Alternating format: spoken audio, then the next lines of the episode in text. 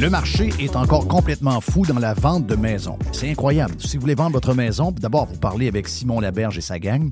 Simon va vous expliquer qu'est-ce qui se passe. Vous avez une maison de quoi? 290 000, 325 000, 390 000.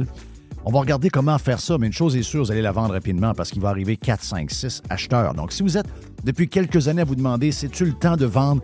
On pensait qu'il y allait avoir un ralentissement à cause de l'augmentation des euh, taux d'intérêt. C'est pas arrivé du tout. Ils ont encore une folie. Il manque de maisons de qualité. Il y a des gens qui cherchent et qui cherchent depuis des semaines, depuis des mois et qui ne trouvent rien. Donc, si vous voulez vendre votre maison avec les meilleurs, c'est la gang de Simon Laberge qui sont numéro un au palmarès via Capital depuis plusieurs années et ça ne changera pas bien, bien après moi en 2024. On a vendu tout près de 500 maisons l'an passé et on est sur le chemin pour avoir les mêmes chiffres en 2024. Une équipe extraordinaire, timing parfait. On a besoin de maisons à vendre. Si vous voulez vendre, c'est le temps. Pour vendre votre maison, vendre votre condo, vendre votre jumelé, c'est la gang de Simon à simonlaberge.com.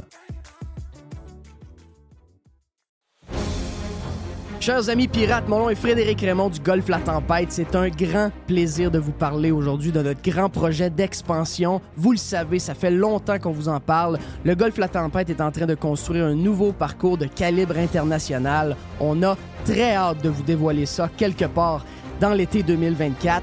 Faites vite, c'est la dernière chance de mettre la main sur l'un des derniers memberships restants au tarif actuel du droit d'entrée qui augmentera le 1er août 2024 visitez le golflatempête.com. Contactez-moi dès maintenant pour planifier une visite.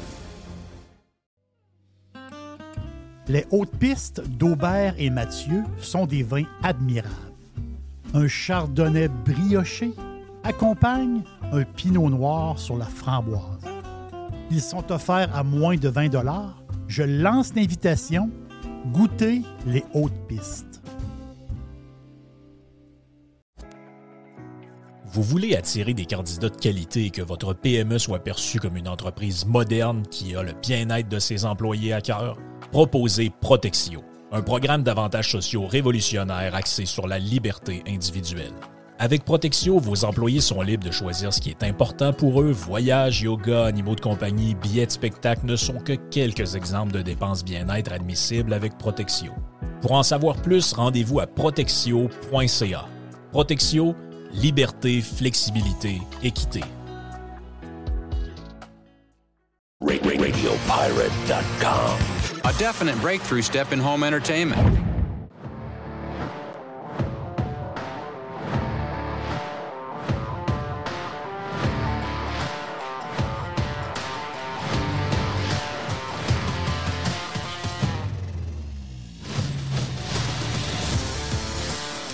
OK, mon nom est Jeff Fillion. Bienvenue sur Radio Pirate Live, la version euh, gratis de Radio Pirate Prime. Et les gens, des fois, se demandent euh, est-ce que c'est le même podcast Faites un bout, vous continuez? Comment ça marche? C'est deux podcasts complètement différents. OK? Euh, Celui-là, c'est un podcast qu'on appelle Sauce FM. Donc, un peu plus radio traditionnel, tandis que l'autre, c'est plus style podcast on fume des cigarettes, on prend de la bière, on est dans le divan, on joue à présent d'orteil. Donc, euh, c'est un podcast plus traditionnel qu'on vous offre sur Radio Pirate Prime. Euh, en principe, on, essaie de vous faire 2h15, 2h20, mais vu qu'on est euh, complètement indiscipliné, on fait du 2h30 et aujourd'hui, on a fait un 2h quasiment 50 avec plein de grands, de grands gueules. Jerry, la première grand gueule la gang. Ensuite, Stéphane Bruyère qui est avec nous autres encore en ce moment live. Au moment où on se parle, Steph, tu es salué, stéphanebruyère.com si vous avez besoin d'hypothèque. Je sais que je sais que euh, c'est, en ce moment le bordel pour les gens qui veulent refinancer. Donc, notre chum Steph est, dans le coin euh, avec nous autres. Si vous avez des, choses à lui demander, vous l'appelez au 2666666. Est-ce que j'ai le bon numéro, Steph? Oui, je pense que oui. Euh, ensuite, notre J de Pilot national est avec nous autres également. Mr. White, MW, MW. est in the house en train de s'occuper de toute la poutine, toute la patente. Euh, Standby, on a Joe Hamel, qui est une autre grand gueule qui va venir nous jaser tantôt sur Radio Pirate Live. En passant, Si euh, vous êtes euh, un amateur de Radio Pirate, vous n'êtes pas membre, il y a un moyen de donner euh, à notre bonne cause. Vous allez sur radiopirate.com, il y a une place pour faire des petits cadeaux. Et si vous voulez faire un cadeau à quelqu'un également, des abonnements, on a un abonnement, vous allez sur la section abonnement de radiopirate.com. Et l'abonnement mensuel en ce moment, si vous le donnez en cadeau, vous pouvez cli- cliquer sur Gift, vous pouvez le donner à quelqu'un en cadeau. Euh, vous allez avoir quasiment, ben, ça, c'est trois mois, mais ça revient à, ça revient plus que quasiment cinq mois. C'est euh, parce que le temps des fêtes, on n'est pas là pendant deux semaines. Donc, euh, le, trois mois en question va commencer le 6 février pour se terminer le 6 mai. Donc, pour quelques piastres, ça vous donne beaucoup de mois de radio pirate.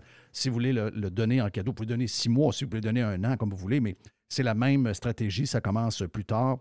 Donc, pendant quelques semaines jusqu'à Noël, vous avez ce deal-là qui est disponible sur radiopirate.com. Jerry, t'es de bonne humeur, mon ami Jerry? Très de bonne humeur. Très, très de bonne humeur. On n'a pas encore installé les euh, caméras dans le. Ben, elles sont installées, mais elles ne sont, pas, Mhm. euh, sont pas opérationnelles dans le caméra, dans le studio de radiopirate.com. Mais vous me voyez, donc euh, vous êtes salués parce que moi, de mon bord, ma caméra fonctionne. Donc, les boys, moi, je, je me vois, vous me voyez, mais je m'ennuie de vous autres. J'ai hâte de vous voir, j'ai hâte de voir euh, ce qui se passe dans le studio. Est-ce qu'on a du soleil aujourd'hui? Qu'est-ce qui arrive avec la température? Journée magnifique, soleil, euh, pas si froid que ça quand même, mais vraiment c'est une, une vraie belle journée. comme je disais hier, Ce matin, la température s'en va en s'améliorant d'ici euh, le reste de la semaine pour la, je dirais, euh, la température en tant que telle. Donc, il faisait froid hier et, et, avant-hier, cette nuit, mais là, ça va s'améliorer. Mais la neige, donc on est stand-by pour ce gros système-là qui s'en vient. Si jamais, comme je le disais hier, vous voulez avoir plus de détails sur les quantités de neige qui vont tomber à l'endroit où vous êtes, allez voir les cartes de Carlos Ramirez qui va nous mettre à jour à partir du quand le système va s'approcher. Connaissant Carlos, il ne me l'a pas dit, il ne me l'a pas écrit, mais connaissant Carlos, il va mettre ça sur, euh, je vous dirais, sur son Twitter. Il a mis d'ailleurs euh, un avant-goût de ce qui nous attend le 24 et 25. Donc, pour les euh, climatiques anxieux, comme les gens qui sont à la COP 15, qui est un genre de party cupcake à Montréal, euh, ben, ces gens-là, si vous êtes euh, stressés en ce moment, dites-vous que le 24 et le 25 décembre, un peu partout où vous allez être euh, dans l'hémisphère de l'Amérique du Nord, comme un peu l'Europe vit en ce moment, vous allez avoir un blast polaire qui est quand même assez intense. Donc, si vous êtes prévu d'aller, je ne sais pas moi, Floride, Cuba, peut-être même le bout de Cancun, amenez-vous donc un petit hoodie pour le- petit la journée du 24 et du 25. Ça risque d'être froid partout sur la boule, spécifiquement, bien sûr. Plus vous êtes au nord, vous allez comprendre que ce ne sera pas euh, 18 degrés au lieu de 25, ça va être moins 25 au lieu de moins 12. Donc, euh, c'est la température qu'on devrait avoir dans le temps de Noël. Donc, les gens sont comme un peu surpris quand on annonce des temps froids, comme si le temps froid n'était pas normal en hiver. Mais c'est l'hiver, Chris. Donc, euh, je veux dire, arrêtez de penser que tout ce qu'on vous, euh, qu'on vous raconte, euh, c'est la vérité. Là. Je veux dire, il y a des gens qui jouent avec vous pour être certains que vous allez être de bons esclaves, que vous allez tout faire ce qu'eux ont envie que vous fassiez ou pas faire, en fait. Donc, mais la réalité, c'est que la vie ne change pas bien, bien. si le climat change, c'est un long, long, long processus. Et la réalité, c'est que c'est l'hiver. Donc, préparez-vous en conséquence. Quoi de neuf de ton côté, mon ami euh, Jerry? Qu'est-ce qui, qu'est-ce qui se passe de ton bord? Ben là, euh, je viens de voir une nouvelle qui vient de tomber là. là. Ça, il n'y a pas de surprise. là. Ça, ça, là, on le savait. Quand est arrivé l'histoire du pote, l'histoire du pote, euh, tu sais, euh, on va avoir. Le gouvernement du Québec s'est mis, mis le nez dans une patente qui n'avait pas d'affaires. là. Normalement, il aurait dû. regarde, Si vous voulez vendre du pot, vendez du pot, ça finit là. Là, ils ont voulu nationaliser ça. Ils ont voulu embarquer dans- là-dedans. Et là, on le savait. Je dis, à un moment donné, puis c'est quand ils ont commencé, les magasins de potes, ah, les employés ne gagnent pas une fortune. Ah, je ne parle pas des boss, je te parle des, de ceux qui travaillent dans la boutique. là. Au début, c'était comme drôle, là, parce que tu vois, c'est du monde qui ne gagne pas trop trop cher. Mais là, à la longue, le Oui. monde, ils veulent avoir de l'argent. là. Ben, ils vont toujours se comparer. Tu À ils la vont mettre le SAQ. pied dans la place. Puis la première chose qu'ils vont faire, c'est qu'ils vont se comparer avec la SAQ, même si les revenus entre les deux sont complètement disproportionnés. La première chose qu'ils vont faire, c'est qu'ils vont commencer à 17-18 piastres. Ils vont se syndiquer. Et la première affaire, c'est qu'ils vont prendre la convention collective de la SAQ qui est là depuis euh, 1000 ans et ils vont vouloir avoir la même. Ben, c'est ça, qui, c'est ça qui se passe présentement. Donc, je pense qu'il y a 22 succursales Ah, voilà. qui ont un genre de syndicat à part. Les autres, ils sont, ils sont comme négociés à part. Donc, eux autres sont en grève depuis le mois de mai. Quand même un, un bout, pareil.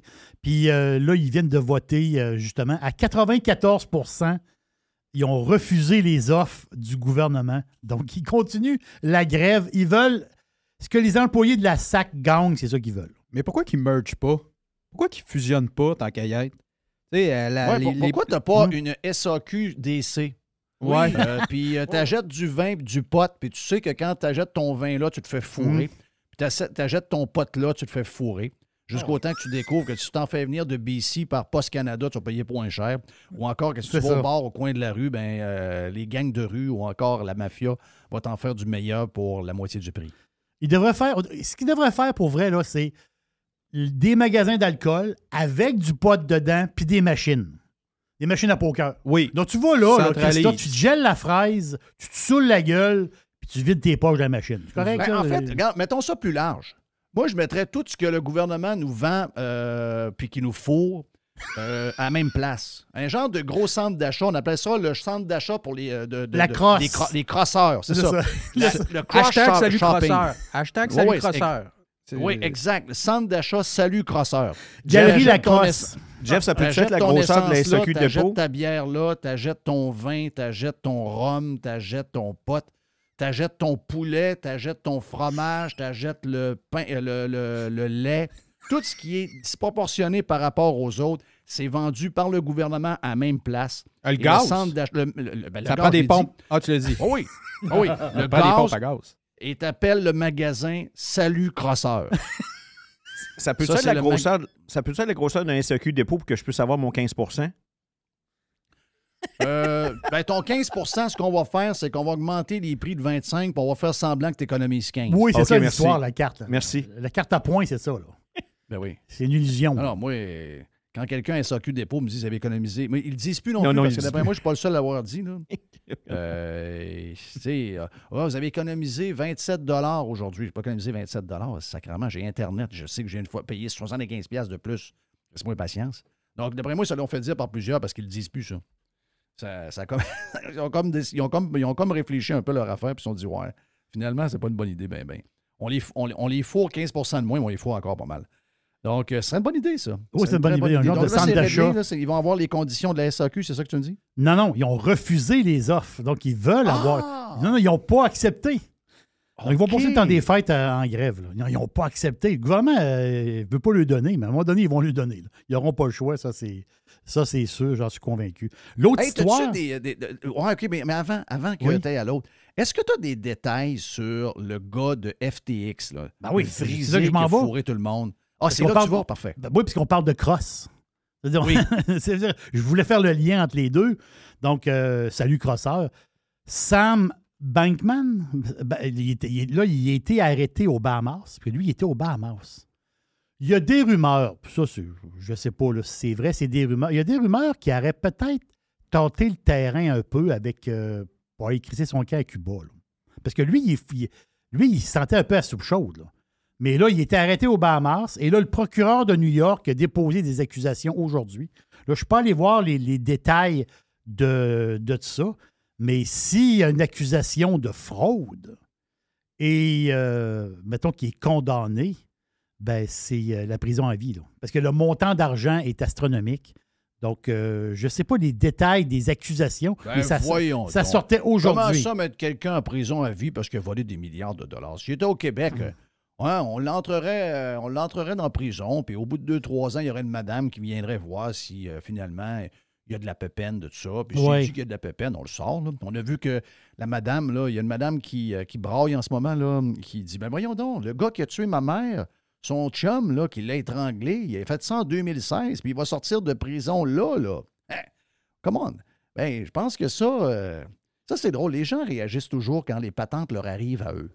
C'est, une chose qu'on jase depuis des années et des années à la place où on est en ce moment, la gang de pirates, on jase de ça. On a même eu un premier ministre, M. euh, Harper, qui avait changé quelques règles et les gens trouvaient ça abominable. Oh, mais c'est terrible, on ne veut pas avoir le système de justice des États-Unis, on ne veut pas que ce soit une place qui réprimande tout le temps, puis qu'on mette des gens, des, des humains dans des cages pour l'éternité. Mais là, boum, quand ça arrive, puis c'est quelqu'un dans ton entourage proche qui meurt, qui est tué par quelqu'un, et que finalement le système fait la même chose qu'il fait tout le temps, c'est-à-dire qu'il libère des tueurs pour que, oh, il se- tu sais, le gars, là, la première fois qu'on l'a eu, là, il est venu nous voir. Il nous a dit qu'il l'avait étranglé parce que t'es folle. Mais là, on a refait une réunion avec lui deux, trois ans plus tard. Puis finalement, il dit Ah non, non, j'ai exagéré. Là. Finalement, j'ai été trop, j'ai été violent, puis je l'ai tué, puis c'est vraiment ma responsabilité. Donc, après avoir appris la phrase que son avocat lui a mis sur une feuille, il a dit exactement ce qu'il fallait. Vu que nos prisons sont, euh, trop petites, puis il n'y a pas assez de place, ben ah, on va le libérer. Puis là, la madame a dit Mais voyons donc, elle dit Il a tué ma mère. Comment ça qu'il va être dehors dans six ans? Ben, il va être dehors parce que avant que ta mère meure, comme la majorité des Daumiens, puis que quelqu'un soulevait ce point-là, il se faisait traiter de malade. Il se faisait traiter d'Américain, puis il se faisait traiter de toi et non. Ben voyons, on veut pas vivre dans une place de même. Nous, ici, là, on veut donner une deuxième chance aux gens qui font un crime, OK? Ah! Donc, puis là, on se faisait traiter de toi et noir, c'est bien, lui, c'était Filion, puis toute cette gang-là, puis Harper, puis toute la gang de conservateurs, c'est tous des gens dangereux. Ils veulent l'État policier, puis ils veulent une place avec un système de justice sévère. Oui, c'est ce qu'on veut. Et là, c'est ça que tu veux. Mais quelle est la différence entre là et en 2010, quand on était de même, puis que les gens trouvaient. Ben, c'est juste que là, il y a quelqu'un qui a été tué proche d'elle par quelqu'un qui mérite d'être en prison le- pour 25 ans. Là, ça te touche. Oui, voilà. Mais ça, c'est ça. Pas juste pour la justice. C'est ça pour tout, tout, tout. Et d'ailleurs, dans les nouvelles domiennes du jour, il y a la grosse nouvelle du journal. Dans les nouvelles domiennes, une gondole qui tombe. Euh, ensuite, une madame qui crisse la tête, une taloche à la tête de l'arbitre. Mais là, la nouvelle domienne du jour, qui. Hey, D'ailleurs, le- l'histoire de l'arbitre, le nombre de vidéos vues sur Twitter par celui qui a mis le vidéo de TVA. Je pense qu'il est rendu à 600 000 vues. Donc, c'est vraiment la nouvelle domienne du mois. Euh, mais ce que je veux dire, c'est que euh, on a eu la nouvelle du gars qui. Le gars, il mange rien, puis. ben, en fait, c'est qu'il mange mal à l'hôpital. Bon, ça, c'est pas une grande nouvelle. Je veux dire, ça, tout le monde sait que l'hôpital. euh, De, quoi voulez-vous qu'on parle qui va bien à l'hôpital? Il n'y a rien qui va bien à l'hôpital. Il n'y a un- rien qui va bien. C'est pas un buffet gastronomique, là. ça, ça- on le sait, à l'hôpital, tu manges de la marde. C'est, dégueulasse. Désolé, là, c'est Il dégueulasse. n'y a, Donc, pas de pâte de crabe, ben, Il n'y a pas de pâte de crabe. Il y a pas de Le poulet à barbecue, il n'est pas vraiment bon non plus. Là. Donc, si vous voulez manger un bon poulet barbecue, vous allez chez Saint-Hubert ou encore prenez Benny puis vous en amenez un si vous êtes, euh, si vous êtes un enfant qui aimait votre, euh, votre père, votre mère, vous amenez quelque chose. Mais là, là, la nouvelle domienne du jour est quand même spéciale. On le sait que les hôpitaux, c'est tout croche. On le sait que c'est sale. On sait que c'est désuet. On sait que la bouffe est dégueulasse. Mais on apprend que le gars, OK, que sans doute, il a un nom italien. Il est à, Laval, mon feeling, c'est qu'il a probablement perdu ses élections. Il a voté libéral, mais peut-être qu'il a voté CAC aussi, mais, habituellement, les Italiens votent libéral. Mais libéral ou CAC, c'est euh, il n'y a pas une grande différence. C'est la même maudite affaire. Il y en a juste un qui veut que euh, c'est plus au niveau de l'immigration qui est différent. Le reste, c'est tout pareil. Donc, c'est des défenseurs du modèle. Donc, c'est des gens qui, libéral ou CAC, eux autres, c'est continuons. Donc, euh, ils ont continué. Donc, là, maintenant, on continue. Mais là, le système ne fait pas parce que la personne est à l'hôpital. C'est à son tour. Oui, mais, mais ça fait 25 ans que Filion, avec ses amis, ses, ses chums à radio, ils disent faut crisser le système à terre pour en bâtir un autre. Ah, Filion, lui, euh, c'est dangereux, ça. hein, C'est un gars bizarre, ça. C'est un gars. euh, Mais j'ai jamais écouté. Ben là, finalement, c'est pas mal ce que Filion demande depuis 25 ans. Mais là, il est à l'hôpital. Ouais. Mais l'autre affaire, juste de même. Si tu manges pas d'oignons, tu es allergique supposément aux oignons. Il n'est pas allergique aux oignons, by the way. là. Il n'est pas allergique. Il n'aime pas les oignons. Et lui, il, va, il veut avoir aucune bouffe avec des oignons. Oui. Mais là, il n'y a personne qui peut te servir. là. La seule Euh, personne qui peut te servir, c'est ta, ta fille qui va t'amener un sandwich au pain blanc avec de la mayonnaise du ballonné. Tu sais, parce que, d'après moi, même dans le ballonné, d'après moi, de- même des épices, il doit, Il, il doit avoir de la poudre d'oignon, là. C'est ça. D'après moi, il y a de la poudre d'oignon dans, dans le Oh, ballonné, donc on est fourré pas à peu près. Là. Non, non, ça. Dans la chose à spaghetti, il y a de l'oignon. Tu sais, dire, à un moment Ben donné, oui. l'oignon est partout, là. Ouais, mais ils m'ont servi des pâtes avec du jus de tomate. Mais oui, mais man, on peut pas te mettre de la sauce à spag, il y a de l'oignon dedans. Mais c'est ça? Qu'est-ce que tu veux qu'on Je fasse? sais que ça a l'air fou quand on regarde ça, là. Tu t'as une splouche de, de pâte avec euh, du jus de tomate. Et ça a l'air louche quand tu le vois de même, mais qu'est-ce que tu veux? Tu, tu m'as- Ah oui, mais le gars se nourrit comme un, comme- se nourrit comme un enfant de 4 ans. Je Oui. qu'à- qu'à sa, sa fille, il amène un. Qu'elle aille chez Costco, il, était en spécial à 6,99, le gros pot de. Je ne sais pas s'il l'est encore, là. Mais pendant un bout, il était à 6,99, le gros, gros pot, là, celui qu'il faut que tu traînes avec un trailer, là. le, le pot de beurre de pinot. Que j'ai amené d'ailleurs à Mme Punisher en passant, parce que Mme Punisher est une maniaque du craft. Donc, elle n'avait pas dans son coin. J'en ai, ai amené cette semaine. Mais tout ça pour dire que euh, amène-y un, un pain blanc tranché euh, avec euh, une quarantaine de, de- de tranches, là, de long, là. Oui. Un couteau? Oui. un pot de beurre de pinot, puis il mangera avec ça. Là. Lui, on ne peut pas le servir. là. Mais Même dans, un, même dans un hôpital 5 étoiles comme nous, on veut, c'est on ne compliqué. peut pas le servir. Là. C'est ça. Mais ce qui est triste dans son cas, parce que M. Gagliano qui s'appelle, ben, ce qui est triste, c'est que c'est un monsieur qui, qui est condamné. C'est un monsieur qui va qui, reste pas beaucoup de temps à vivre. Mais qu'est-ce qui est triste, c'est. ben, tous les Québécois, c'est c'est triste pour eux autres. Là. Parce que lui, il dit.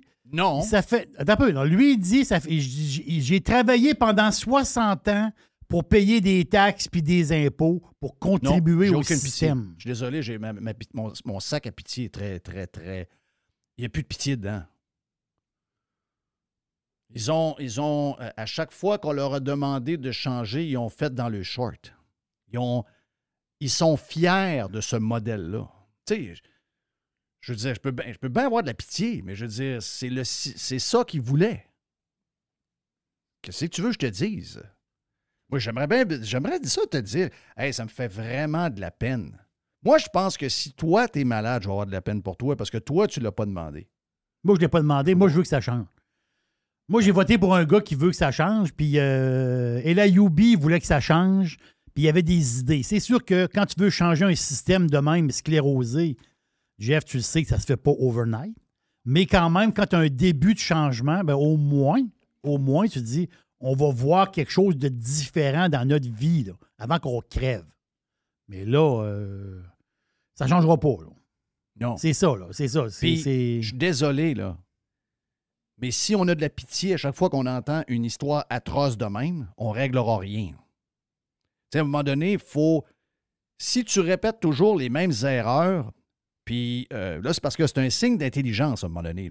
Les tests de QI, il tous les jours. Un carrefour avec des tests, c'est à tous les jours que ça arrive. Et le peuple, il, est testé à chaque jour, pas juste une fois par quatre ans aux élections, il est testé régulièrement. OK?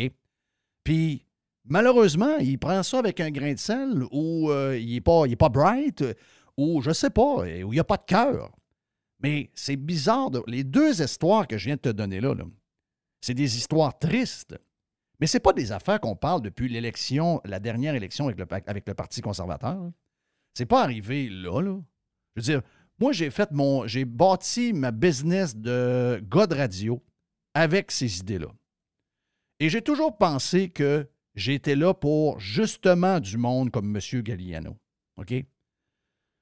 Et ces gens-là, malheureusement, ils ont pas les pirates, pas les gens qui nous écoutaient, euh, peu importe à l'antenne à laquelle on était, sur XM, sur euh, Radio euh, X quelque chose, ou encore sur, euh, on a même été sur Énergie, ou encore carrément juste sur Radio Pirate, ou sur YouTube, peu importe où.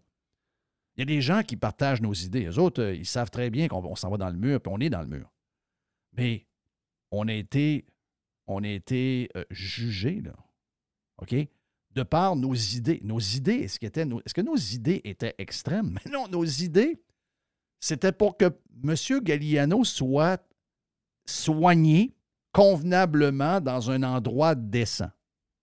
Nos idées, c'était qu'il n'y arrive pas 7000 personnes qui meurent en deux mois, abandonnées avec des pots d'eau vides dans un CHSLD, Oui. dans un genre de pandémie exagérée par les politiciens et les médias.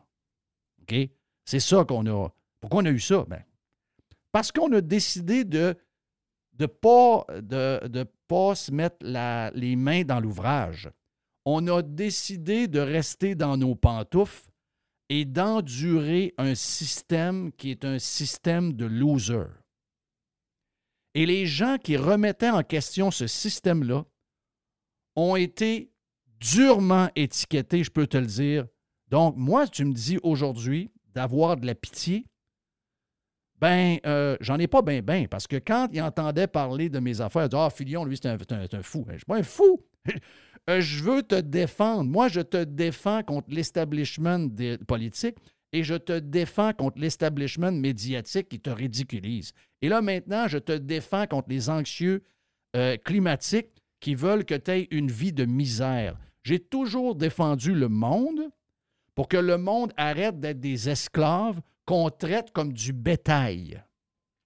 Mais ces gens-là, par manque de curiosité, par manque d'effort, ont cru les médias qui nous ont étiquetés et sans jamais savoir qui nous sommes, ils nous ont crissé à poubelle parce que, oh, ça, c'est la radio poubelle. Ouais, mais l'as-tu déjà écouté, la radio poubelle? Non, mais elle est poubelle. OK. Mais peut-être que si tu l'écoutais, tu te, rend- tu te serais rendu compte, non pas seulement pendant la COVID, depuis 1995 Oui. qu'on brasse la soupe pour changer cette place-là de bord pour que M. Galliano et la madame qui braille que son, le meurtrier de sa mère va sortir au bout de six ans, ben, si ces gens-là arrêtaient de se faire fourrer à longueur de journée par CAC FM à Montréal et par la gang de TVA qui raconte toutes sortes d'histoires banales à longueur de journée, mais qui sont des grands protecteurs du statu quo, ben peut-être que ces gens-là auraient provoqué le changement, qui auraient euh, gardé le monsieur en prison au moins 25 ans Mhm. et que Oui. euh, le monsieur serait dans une. Oui, le monsieur, il est condamné. C'est drôle, hein? J'ai lu son histoire de maladie qu'il a, là. Puis j'ai comme le feeling, je dis ça de même. Mais j'ai le feeling que dans un système ailleurs où on a des produits puis qu'on n'a pas de limite de budget parce que tu as des bonnes assurances, pas certain, moi, que ce gars-là est condamné partout. Je, dis ça, comme ça, là. Je trouve, je trouve, en tout cas, ce qui est expliqué, c'est un peu, ça arrive un peu vite, l'histoire. Ben, finalement, il y a eu telle affaire, telle affaire, puis au moment donné, ils ont décidé qu'ils ne faisaient plus rien. Ça, au Québec, on entend beaucoup d'histoires de même. hein. C'est une histoire de coûts, c'est une histoire de médicaments qu'on n'a pas, c'est une histoire d'expertise qu'on n'a pas. On en entend plusieurs. Mais peu importe s'il est condamné ou pas, ça ne change rien. Moi, j'aimerais ça qu'il soit dans un hôpital décent. J'aimerais ça qu'il se nourrisse mieux. C'est sûr que là, dans son cas, le gars ne mange pas d'oignons, c'est tough. Mais j'aimerais ça de, voir qu'on est capable de l'accommoder. J'aimerais ça que tout le monde soit de bonne humeur. Mais c'est ça qu'on veut depuis, depuis qu'on est en, en- en vie, Joël Vert. Mais on se fait attaquer depuis des années comme de quoi que c'est comme nous autres les méchants, alors que c'est nous qui défendons le monde. Ben, le monde ont choisi la mauvaise gang. Ils ont, Voilà. choisi de, ils ont choisi de coucher avec la, poli- avec la politique. Ils ont, ils ont décidé de coucher avec les médias. Et aujourd'hui, ils ramassent le, rés- le résultat de ça, qui est une catastrophe à peu importe ce qu'on touche. Puis tu le vois, tu le vois, là, comment. Tu sais, le monde. C'est comme un genre de déni d'une manière. Le, le- même le cabinet du ministre de la Santé, ils ont dit non, non, les photos, là, ça ne représente pas la qualité des repas qu'on donne. Ça veut dire, autrement dit, là, ces photos-là, là, c'est pas. Il y, a un déni, il y a un déni du gouvernement. Ils veulent Ah ouais, rien mais- savoir de nous autres. Allez-vous comprendre quelque chose à un moment donné? Tu es avec moi depuis quasiment 15 ans, ou plus que, plus que 10 ans facile. Tu es à la même place que moi. Les intervenants sont à la même place que moi. Mr. White est là. Les, les, les boys qui sont là sont à la même place. Stéphane Bruyère est à la même place. Jay the Pilot est à la même place. Joe Hamel qui s'en vient est à la même place. Tout le monde. Yann Sénéchal est à la même place. Mais nous autres, on est vus comme les coucous de la gang. Éric Duhem, c'est le coucou en chef, puis nous autres, on est tous des coucous. Ben, Chris, euh, pour des coucous, euh, je veux dire, moi, je veux défendre ce gars-là, puis je veux dire au gouvernement, non, non, les photos que tu, que tu vois, c'est tes photos de ton stock que tu offres au monde. Tu traites le monde comme de la merde. Puis le ministère Et dit les non. gens ont baissé les pieds, ce monde-là. C'est quoi tu veux de plus? Le ministère dit non, non, non, c'est pas des. C'est pas ça du tout. C'est pas ça du tout. Le, mini- le gouvernement veut rien savoir de toi. Allez-vous vous en rendre compte à un, à un moment donné? Ouais, regarde. Quelle époque pareille. Euh, Joe Hamel et euh, Standby. Excusez-moi, boy, j'ai part- C'était pas prévu. C'était pas... Ah c'est le même. Hein? C'était pas même. prévu, mais euh, regarde, on a parti sur une chire.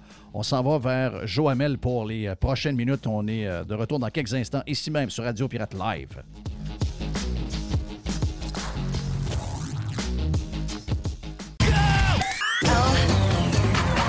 Radiopirate.com.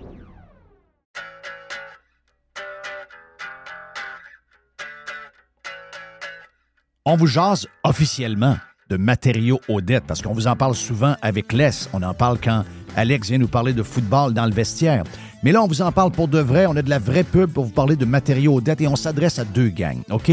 Beaucoup de gens de construction qui sont des pirates, donc des compagnies de construction, compagnies de toiture, entre autres. On est la référence en toiture à Québec. On a les meilleurs produits, les produits GAF, les BP, les Certainty. On a tous ces produits-là. Super service, livraison en dedans de deux, trois jours, peut-être même le lendemain si vous êtes euh, pressé.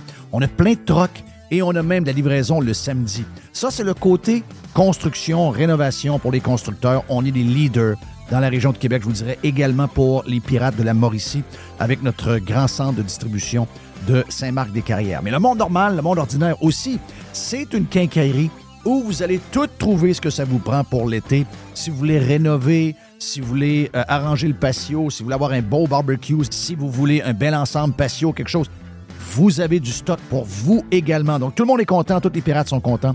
On va faire un tour chez Matériaux Odette. Deux succursales.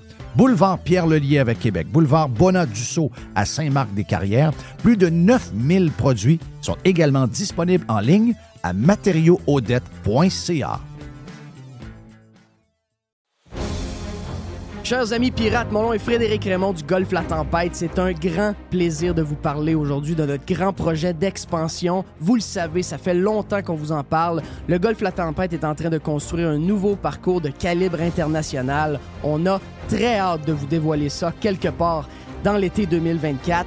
Faites vite, c'est la dernière chance de mettre la main sur l'un des derniers memberships restants au tarif actuel du droit d'entrée qui augmentera le 1er août 2024 visitez le golflatempête.com. Contactez-moi dès maintenant pour planifier une visite. Le tout nouveau menu estival est arrivé chez Normandin. Et pour l'occasion, Bob le chef s'est associé à Normandin pour y ajouter sa touche personnelle.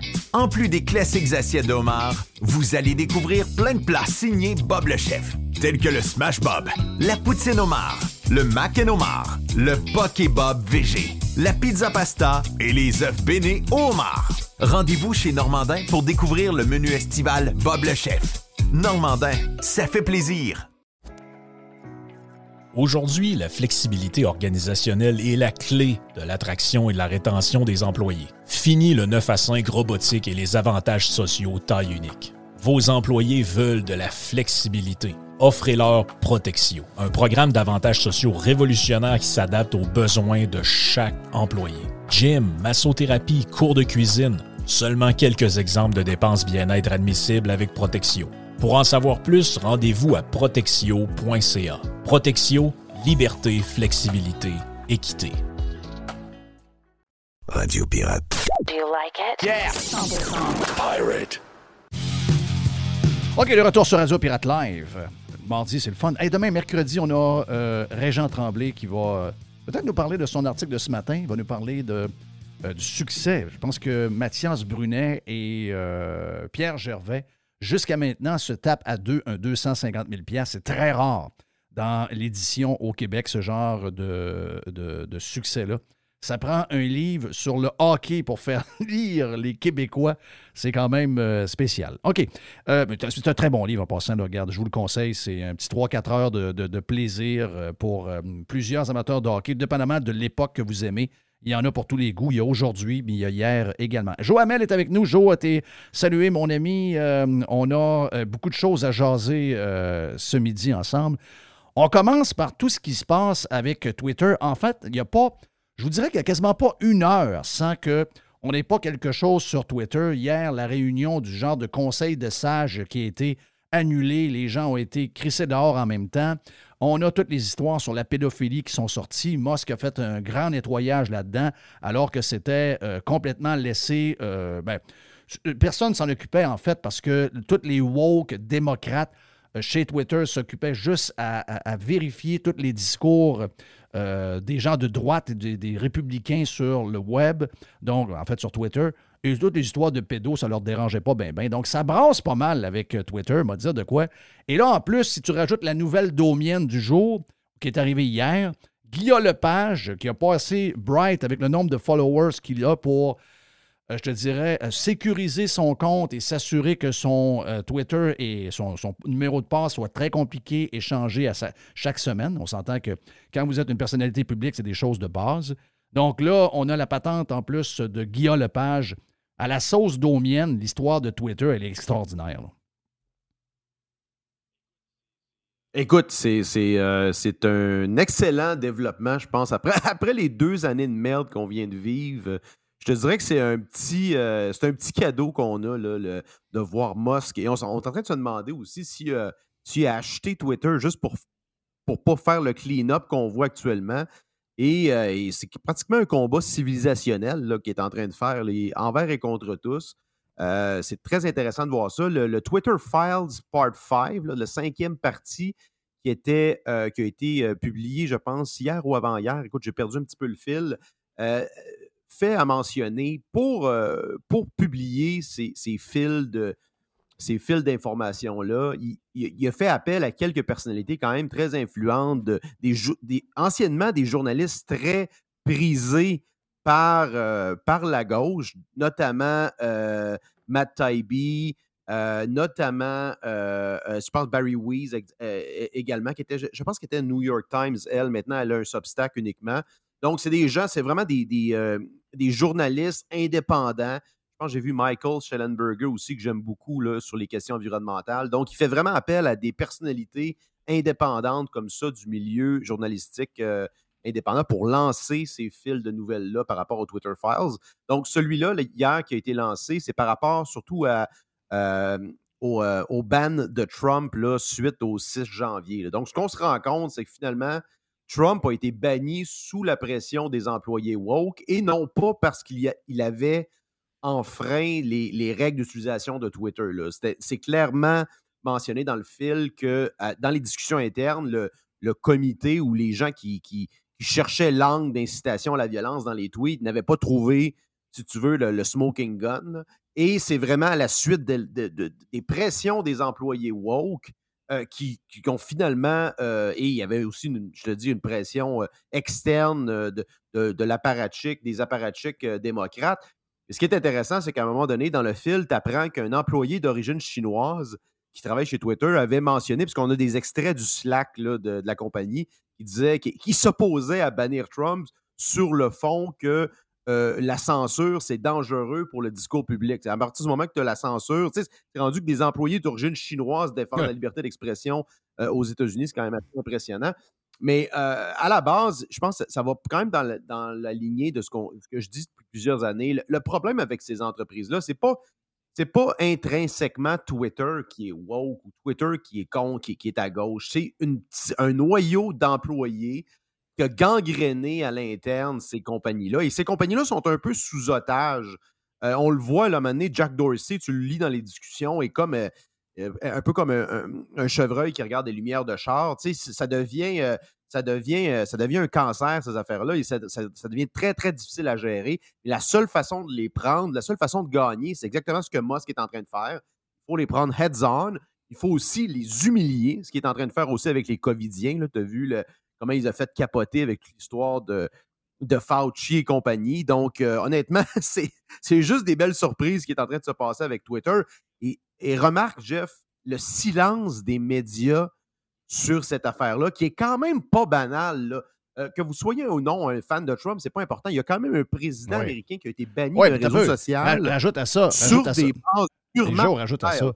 Euh, pendant ce temps-là, tu as des leaders talibans, tu as des leaders de ISIS sur la plateforme, tu as des gens douteux euh, comme Maduro, tu as plein de monde là, qui utilise la plateforme, et tu as le président des États-Unis qui a été. Tu as raison, ça n'a rien à voir avec on l'aime ou on l'aime pas. C'est juste. Voyons, euh, ça prenait des.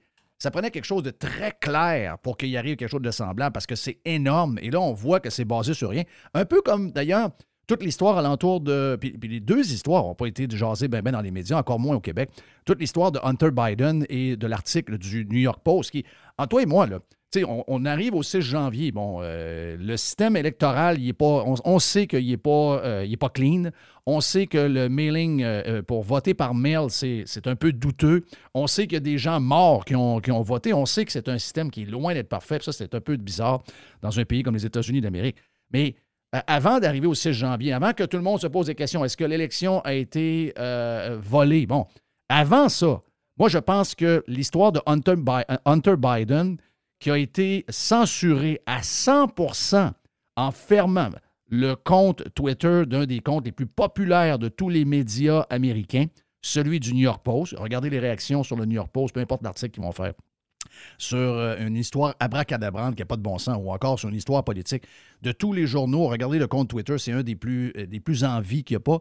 Et ils ont fermé pendant quelques jours, dans le dos de Jack Dorsey, justement, sur des histoires un peu euh, flyées, comme de quoi que les, les, les- les- images auraient été volées, hackées à l'intérieur du... euh, Une histoire de. Ils ont fait une espèce de lien avec Oui. le piratage et du terrorisme et les Russes. Une, une histoire tirée par les cheveux.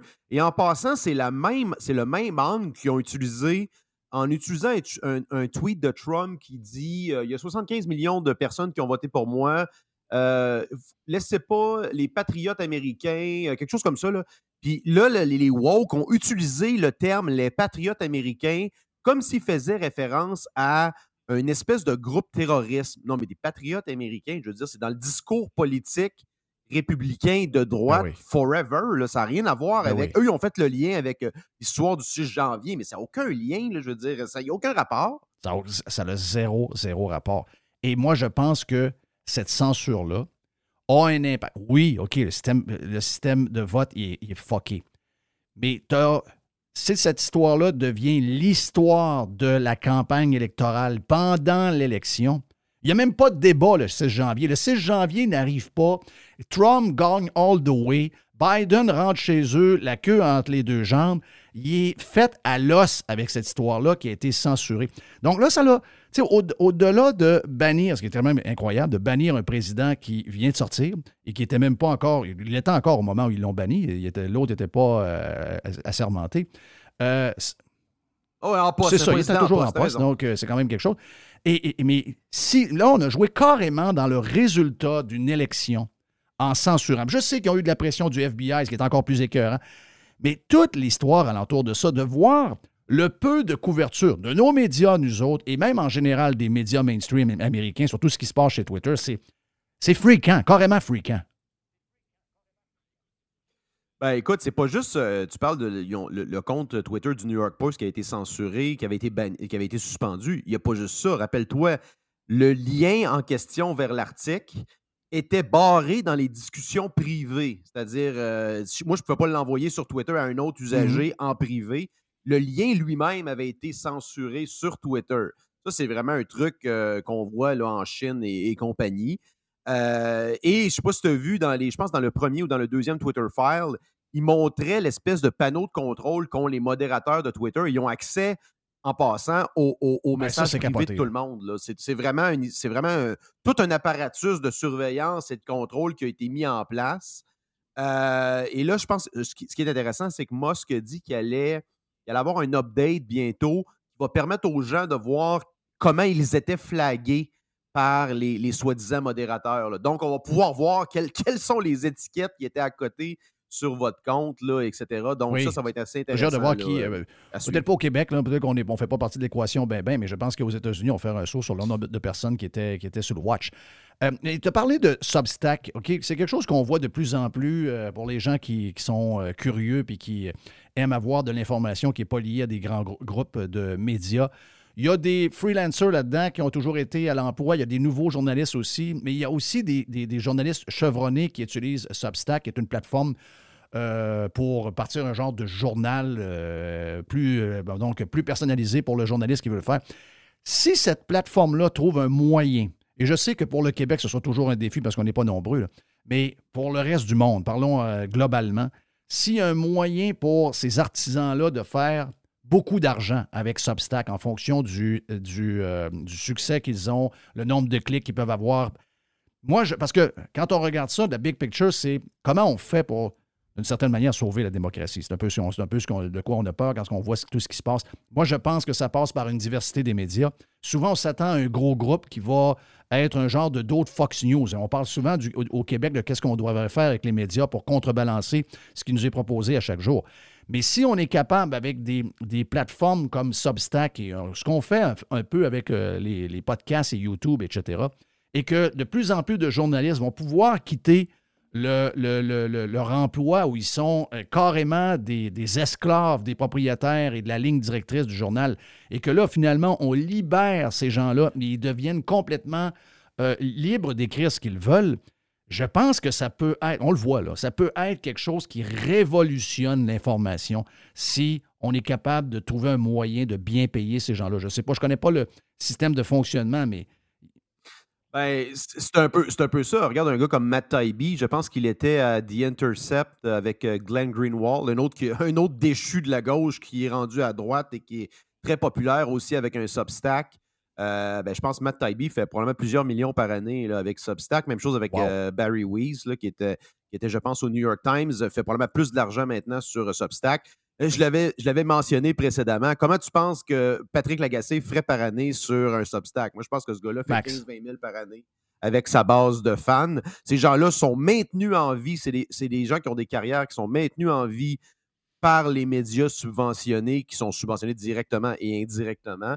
Euh, le problème, c'est justement c'est les, c'est les gros- c'est- euh, c'est ces antennes médias-là qui maintiennent en place les, euh, les, canards boiteux et limitent l'expression.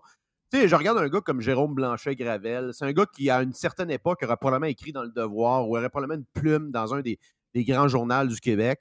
Euh, c'est des gens maintenant qui sont euh, euh, confinés dans les médias indépendants, ce qui est tout à leur honneur, mais on voit justement que les, voix indépendantes qui ont du chien sont écartées. Tu sais, tu as, Bocoté de temps en temps qui, qui, qui- qui dépasse un petit peu, mais généralement, là, va, va suivre la ligne, euh, la ligne caribou pour plaire, pour plaire à Québécois. Ben, lui-même étant un caribou, on s'entend. Mais euh, tu sais, je regarde récemment, il y avait, il y avait sur le masque, etc. Mais c'est très, très rare qu'on voit euh, des gens comme ça s'exprimer en dehors des lignes directrices là, de, Mais, de ces ben, Mathieu. Bocoté, la seule raison pourquoi il est toléré encore, probablement que la direction qui, qui, qui- qui opère à chaque jour le journal l'aurait, l'aurait tassé comme ils en ont tassé d'autres, mais c'est que c'est un des meilleurs amis du propriétaire. Donc, euh, PKP a quelques amis proches. Mathieu Bocoté fait partie de ce groupe de 5-6 personnes avec qui il s'entend bien. C'est pour ça que Mathieu Bocoté a cette, euh, liberté-là, même si effectivement, il y a un côté très, très caribou. Hey, j'ai hâte de t'entendre sur euh, ton autre sujet. Tu me parles d'inflation d'une, euh, nouvelle, euh, avec une nouvelle euh, manière. Vas-y donc, on t'écoute là-dessus. Ben, ça, c'est quand même incroyable. Puis ça, je le voyais un peu venir. Dans le fond, c'est que l'inflation sont en train de le, de spinner. Et tu regardes aussi le, langage des banques centrales. J'écoutais euh, Tiff McLean, là, qui est le gouverneur de la Banque du Canada, disait que quand il parle de l'inflation, il parle toujours comme si c'était une espèce de fléau naturel. Tu sais, le- l'inflation, ça nous tombe dessus, Jeff, Oui. comme la grêle. Tu sais, la grêle, comment ça arrive vite, là, t'es dehors, mais whoop, il à grêler. Mais l'inflation, Ouais. c'est arrivé de même. Tu sais, c'est comme, whoop, tu sais, on, on dépense des trillions de dollars. L'Occident a dépensé des trillions de dollars imprimés à partir de rien pour financer les politiques de- délirantes covidiennes. Et whoop, soudainement, l'inflation est arrivée, toi, entre guillemets, à cause de la guerre en Ukraine, comme, par hasard. Donc, c'est assez intéressant de voir le langage qu'ils utilisent. Et là, tu as tous les espèces de, NPC journalistes, euh, euh, la presse hier qui parlait de combattre le- le fléau de l'épidémie de l'inflation. Là, ils sont en train de faire un parallèle avec, euh, avec la pandémie, comme quoi que c'est une espèce de fléau naturel, comme quoi il faut combattre. C'est comme Jeff, si je te dis, mettons, demain matin, écoute, on, fait, on vire une grosse brosse euh, à soir, puis demain matin, je te parle du fléau de mon hangover, euh, des maux de tête, j'ai mal au cœur, etc. Mais on ne fait pas référence euh, aux 10 shots de Jameson puis à la quinzaine de bières qu'on a bu hier. C'est ça. Euh, comme, comme s'il n'y avait aucun lien entre les deux. Tu sais, c'est deux éléments complètement disparates. Il n'y a pas de lien, il n'y a, pas de, de- y a pas de cause à effet entre les deux. On, on traite les affaires complètement différemment, comme si c'était là, c'était pas lié. C'est exactement ce qui est en train de se passer avec l'inflation. Et je lisais, là, tu as vu ce que j'ai posté dans le groupe? Là, c'est devenu même officiel comme chiffre. On en parlait entre 15 et 25% de la facture d'épicerie. C'est autour de, de ça, là, officiellement, Euh, la- facture. Et ça, c'est les plus pauvres là, qui payent ça. C'est les plus pauvres qui payent la facture. Ben, les plus riches aussi, mais je veux dire, ça affecte moins leur niveau de vie dans le sens qu'ils ne sont pas, euh, sont pas à 25% près là, sur, euh, sur leur facture d'épicerie. Mais l'historique covidienne que la plupart de ces gens-là ont soutenu à différents niveaux a causé ça directement, comme le fait de virer une brosse cause un hangover le lendemain matin. C'est exactement le même principe. Ouais, il faut dire, Joe, aussi que les journalistes en général, à part quelques-uns, je suis souligné entre autres le travail euh, de, de quelques-uns au niveau économique qui font une job, dont David Descoteaux qui fait une job extraordinaire, qui est un, bon pirate. Euh, mais les autres, économie, euh, inflation, euh, maths, chiffres en général, c'est pas facile, facile, facile. Ils ont de la misère. Je pense qu'ils ont de la misère à comprendre un peu ce qui se passe. Mais tu as raison, ils ont, comme l'impression que l'inflation arrive comme la pluie arrive. Oh, mais il fait beau. Un moment donné, euh, il pleut, donc c'est niaiseux de même. Hey, pour finir, Joe, j'aimerais t'entendre sur. euh, on, a, on a jasé une couple de fois du gars de FTX. C'est juste qu'il y a eu des développements hier, ça va être pogné aux Bahamas. Jerry nous disait qu'il y a des rumeurs qui disent qu'il a essayé de s'en aller se cacher à Cuba. Il y avait peut-être une terre euh, pas pire aussi, peut-être en Russie pour lui.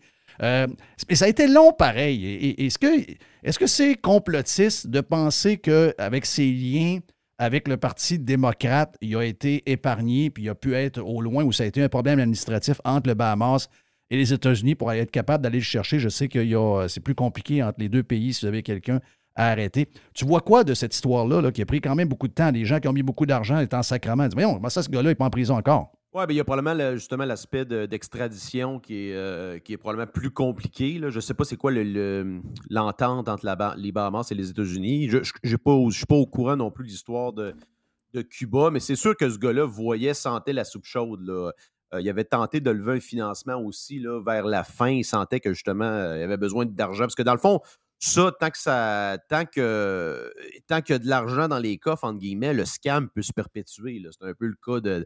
D'ailleurs, rappelle-toi de le gars du Nasdaq, comment il s'appelait? euh, même chose avec Norbourg et compagnie, c'est toujours la même chose. Tant qu'il y a de l'argent qui rentre, tu es capable de perpétuer le scam. Madoff. Ma- euh, euh, Madoff, exact. Madoff, en grande partie là, causé par la crise de 2008, à partir du moment que le monde demandait leur argent, demandait à sortir leur argent, c'est là qu'on s'est rendu compte que, whoop, un petit peu, il n'y a peut-être pas, euh, peut-être pas de solidité derrière ça. Donc, euh, euh, écoute, une chute, ben, quand même, ça a pris du temps à être arrêté. J'ai hâte de voir ça va être quoi la suite, c'est quoi les accusations? Tantôt, je voyais wire fraud, quelque chose comme ça. Donc, il y a certaines, lois qui ont été, euh, été enfreintes même s'il était sur le territoire des Bahamas, il y a, certains, certaines lois américaines qui rentreraient en ligne de compte. Donc, donc à suivre. Là, euh, j- j- probablement peut-être quelques centaines d'années en prison. Là, euh, Oui. euh, c'est le genre, de, cri- c'est le genre de, de- de sentence généralement pour les crimes, les crimes financiers aux États-Unis. Là, ils font pas de quartier là-dessus. Mais j'ai un petit quelque chose pour vous autres, pour, vous- pour s'amuser. Il faut toujours s'amuser quelque part. Si vous allez sur Albany, Bahamas, Albany, avec un Y, Bahamas, vous allez voir un complexe tout à fait de toute beauté. Jeff, il y a, il y un tournoi, de tournoi de golf Tiger qui se Woods. fait là. Je pense une fois par année. Exactement ça. C'est un, golf qui est designé par Oui. euh, Ernie. Donc, C'est une place tout à fait extraordinaire. Il y a des résidences. C'est quasiment des une ville, c'est quasiment une, île, une ville privée. là. C'est euh, c'est très, très riche. euh, Ah oui. c'est- c'est- de toute beauté. Et Bankman Ah ah. était là. C'est là qu'il s'est fait arrêter. Pourquoi? Parce que il est propriétaire. Ben, je pense que c'était FTX ou une de ses filiales, là, je ne sais pas trop. Là. Il était propriétaire de 35 résidences. à Ouais, parce que lui, il avait tout mis son cash dans l'immobilier. Ouais, je pense que lui avait eu un prêt de la compagnie et avec ça, il avait acheté, un peu comme le gars de WeWork, WeWork là, tu sais, le- la compagnie lui avançait des fonds Ouais. et etc. là. Et là, on apprend aujourd'hui que, que le gouvernement va être en- Ils vont mettre ça en liquidation. Je sais pas ça a été saisi, puis euh, ça va être mis en liquidation. Donc, si vous êtes intéressé, albanybahamas.com, il y a des villas et des résidences euh, en ce moment en liquidation. Ben, liquidation, Hey, je façon sais- de parler. Probablement encore moins cher Oh, condo oui, c'est Montréal. surveiller. Probablement moins cher que 1000 pieds du 1000 pièces pas du de gadou. ben, hey, est-ce que tu as le temps pour. euh, Ouais, avec, avec, Ouais, avec c'est le ça. parking inclus. Est-ce que tu as le temps de, de faire entendre le- l'audio que tu nous as envoyé euh, de notre chum Pierre Desrochers qui est à, euh, au show de Patrice Roy à Radio-Canada avec Laure Varidel? On va dire de quoi? Avec Laure Varidel, ça doit, ça doit détonner un peu euh, Pierre avec Laure Varidel, un qui, qui- qui était dans un espace qui est complètement différent de, la, de celle de madame. Est-ce que tu as, le goût que je le fasse entendre? Parce qu'il y a quand même des affaires pas pires là-dedans? Ouais, Pierre. Desrochers, est-ce qu'il y a effectivement une limite à un moment donné? Parce que vous dites que ça nous a Non, bien on a fait qu'à commencer. Non, on ne fait que commencer, il faut continuer. Écoutez, Mme Varidel nous sort des chiffres. Oui, c'est sûr que maintenant, euh, les impacts des événements naturels nous coûtent plus cher que par le passé. On est beaucoup plus nombreux et on est beaucoup plus riches. Euh, si vous regardez les ouragans, les tornades, ça n'a pas augmenté. Ce qui augmente, c'est le nombre de personnes qui vivent dans les zones où ces euh, événements-là ont lieu et ils sont beaucoup plus riches que par le passé. Puis en même temps, nos sociétés gaspillent beaucoup moins que par le passé. Bon, Mme Varidel nous sort des chiffres sur le gaspillage des aliments, mais le problème, c'est que, bon, euh, vous, allez avoir des années où, par exemple, les récoltes vont être super abondantes. On va transformer une partie de ces, euh, de ces produits-là en aliments pour le bétail. Et les gens comme Mme Varidel comptent ça comme du gaspillage. Au contraire, nos économies gaspillent beaucoup moins de ressources que par le passé. Le problème, c'est que Mme Varidel ne reconnaît pas que ces processus-là ont lieu sans que des gens comme elle soient en charge de nos économies. Mais le gaspillage, ça n'a jamais été payant. La pollution, ça a toujours été du gaspillage. Donc, nos économies sont plus propres à travers le temps parce que tout le monde a un incitatif dans une économie de marché à réduire le gaspillage. Le gaspillage n'est pas bon pour les profits. Donc, moi, j'écoutais l'audio, euh, Joe, avant de, Mme Varidel que j'ai entendu. Il y a le trois quarts qu'on comprend rien, parce qu'elle n'est pas très bonne vendeuse de, son, de, de, de ses idées. C'est pas très clair. Euh, elle prend beaucoup de mots pour, euh, pour pas grand-chose, mais euh, elle, elle disait, bon, on, utilise trop, on a trop de, choses de consommation. On devrait, au lieu d'aller au Dollarama ou au lieu d'aller au Apple Store puis s'acheter une montre de Apple, on devrait aller voir une pièce de théâtre à Montréal. Et l'économie serait circulaire au lieu d'être euh, linéaire, etc. Et là, ben, l'autre disait, est-ce qu'on consomme trop? Puis là, c'est là que Pierre Desrochers a répondu une excellente réponse. non, non, exactement. Puis ça, c'est les, les arguments classiques des néo-malthusiens, l'espèce de tribu auquel fait partie euh, Mme Varidel, qui, je pense, la, la cofondatrice des Quitters, une espèce de firme euh, qui fait des. Euh, qui, s'enrichit justement sur cette hystérie climatique-là. des gens qui voyagent en avion à longueur d'année pour aller dire aux gens de ne pas voyager en avion. C'est quand même assez incroyable. Mais non, Pierre Desrochers, que j'adore, qui depuis plusieurs années fait ce genre d'intervention-là, et répète justement qu'on vit à une époque quand même incroyable en termes de, prospérité et de, de propreté quand même de l'air et de l'eau dans une perspective historique. Je vous rappelle qu'il y a 150 ans, euh, il y avait des rivières de purins qui passaient dans les rues. Il y a des gens qui mouraient euh, dans les villes, justement, à cause de la qualité de l'air, ce qui n'est plus le cas maintenant, malgré les milliers, les centaines de milliers de voitures. Donc, les gens oublient euh, le progrès euh, qui a été fait au niveau justement des conditions de vie. Ce qu'il dit également aussi en termes de, gaspillage et aussi sur les, une, désinformation flagrante sur, l'idée justement qu'il y aurait supposément plus de tornades, ce qui est complètement faux. Même le GIEC le dit qu'il n'y a pas plus de, catastrophes naturelles. Euh, ce qui a plus, évidemment, c'est les dommages. Il y a plus de dommages parce qu'il y a plus d'étendues qui sont peuplées, civilisées et construites et il y a plus de monde.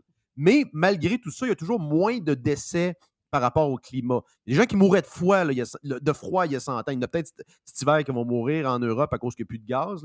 Euh, merci euh, merci euh, aux sanctions, etc. Et évidemment à la guerre en Ukraine, etc. Mais voilà, c'est ça. On vit dans un monde qui va beaucoup mieux qu'avant, qui pourrait aller encore mieux s'il y avait moins de gens comme Mme Varidel et ses émules là, qui, qui, veulent absolument là, diriger comme, comme une marionnette euh, l'État et euh, euh, l'économie.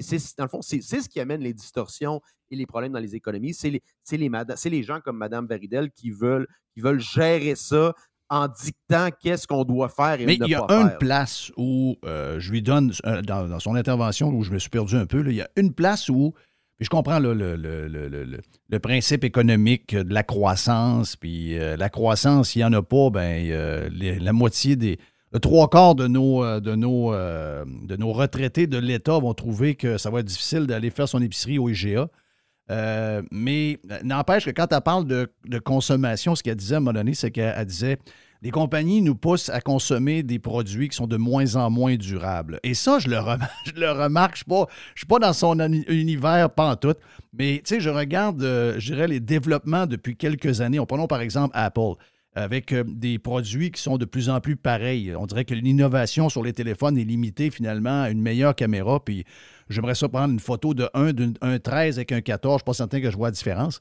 Euh, il y a quand même ce principe-là où on sait que ces compagnies-là, autant dans l'électronique que dans les voitures, qu'on est capable d'avoir des produits qui euh, vont être très bons pour 10, 12 ans, mais c'est fait souvent pour que ce soit euh, quasiment fini au bout de 4 ans. Dans le cas des téléphones, c'est très rapide.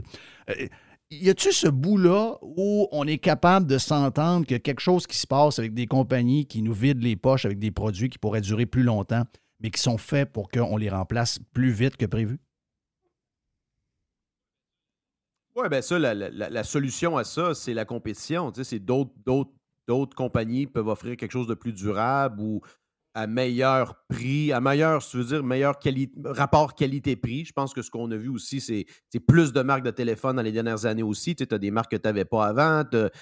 Pour, pour la moitié du prix d'un iPhone, tu as des téléphones qui sont quand même euh, relativement concurrentiels. Donc, tu sais, je je pense pas que c'est généralisé. Je comprends le point, là, mais je pense que le consommateur est, capable, est quand même capable d'y trouver son compte euh, à travers les différentes opportunités qui lui sont présentées. Mais euh, la, seule, la seule façon de combattre ça, c'est la compétition. Il va toujours avoir quelqu'un qui s'assoit sur un monopole, une compagnie qui s'assoit sur un monopole, ça va toujours être pour d'autres une opportunité de prendre le marché. On l'a vu, là, des gens qui étaient, des compagnies qui étaient euh, indétrônables. Regarde, Intel, il y a, il y a quoi, Ouais. 8-10 ans, euh, un- une déchéance presque totale après là, Intel. C'est incroyable là, comment cette compagnie-là euh, était indétrônable, euh, a, perdu du terrain dans le marché des, des- des- microprocesseurs, particulièrement au niveau des serveurs. Euh, il y a plein d'exemples comme ça, là, où des compagnies qui étaient enchâssées dans un secteur qui ont, qui ont, perdu, qui ont perdu le monopole. Donc, la, réponse, c'est la, la concurrence. Puis moi, j'ai, moi, j'ai confiance que tu le mécanisme de marché, c'est ce que fait allusion, le Pierre Desrochers. C'est le mécanisme. Puis la prétention que des gens comme Mme Varidel ou M. Trudeau, etc., peuvent contrôler ces forces-là pour le bien-être des gens. Et c'est ça qui est difficile à accepter, ces gens-là. Plus vous allez intervenir, pire ça va être. Pire ça va être. Vous allez juste créer de la distorsion dans l'économie.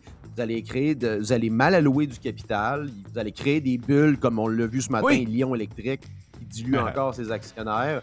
Euh, une compagnie qui a IPO à 20 US, qui est rendue à quoi? euh, En bas de 3 US, je pense? On est à Ah, une deux. on est- déchéance. on est Je à vais 2,54. répéter ce que j'ai dit après m'être fait 2,54. fourrer dans une compagnie une co- québécoise. Une compagnie recommandée en passant par les McSween et compagnie à peu près au top. Là.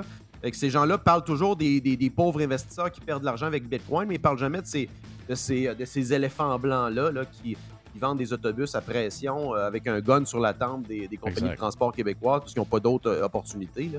Donc, euh, c'est quand, même- quand même incroyable. Donc, les distorsions de marché, ça crée ces éléphants blancs comme ça et ça ferme la porte au- au- à la concurrence. Et je vais répéter une chose que j'ai déjà dit après m'être fait fourrer dans un placement avec une compagnie en bourse qui, semble-t-il, euh, voulait faire révolutionner le domaine euh, du, du carbone, euh, du CO2, etc.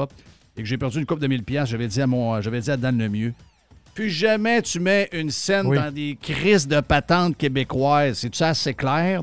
Donc, euh, moi, je pense qu'on a assez d'expérience maintenant avec les dernières années, avec tous les scandales en bourse de toutes ces compagnies-là. Maintenant, on sait que c'est des compagnies pompées puis que finalement, ça va mal finir. Joamel, c'était le fun. On se repogne euh, la semaine prochaine pour la dernière de la saison. Joamel est avec nous autres. Dans quelques instants, on parle avec euh, Jerry et Jay the Pilot. Tout le monde est là avec nous autres, ici même sur Radio Pirate Live. On vient.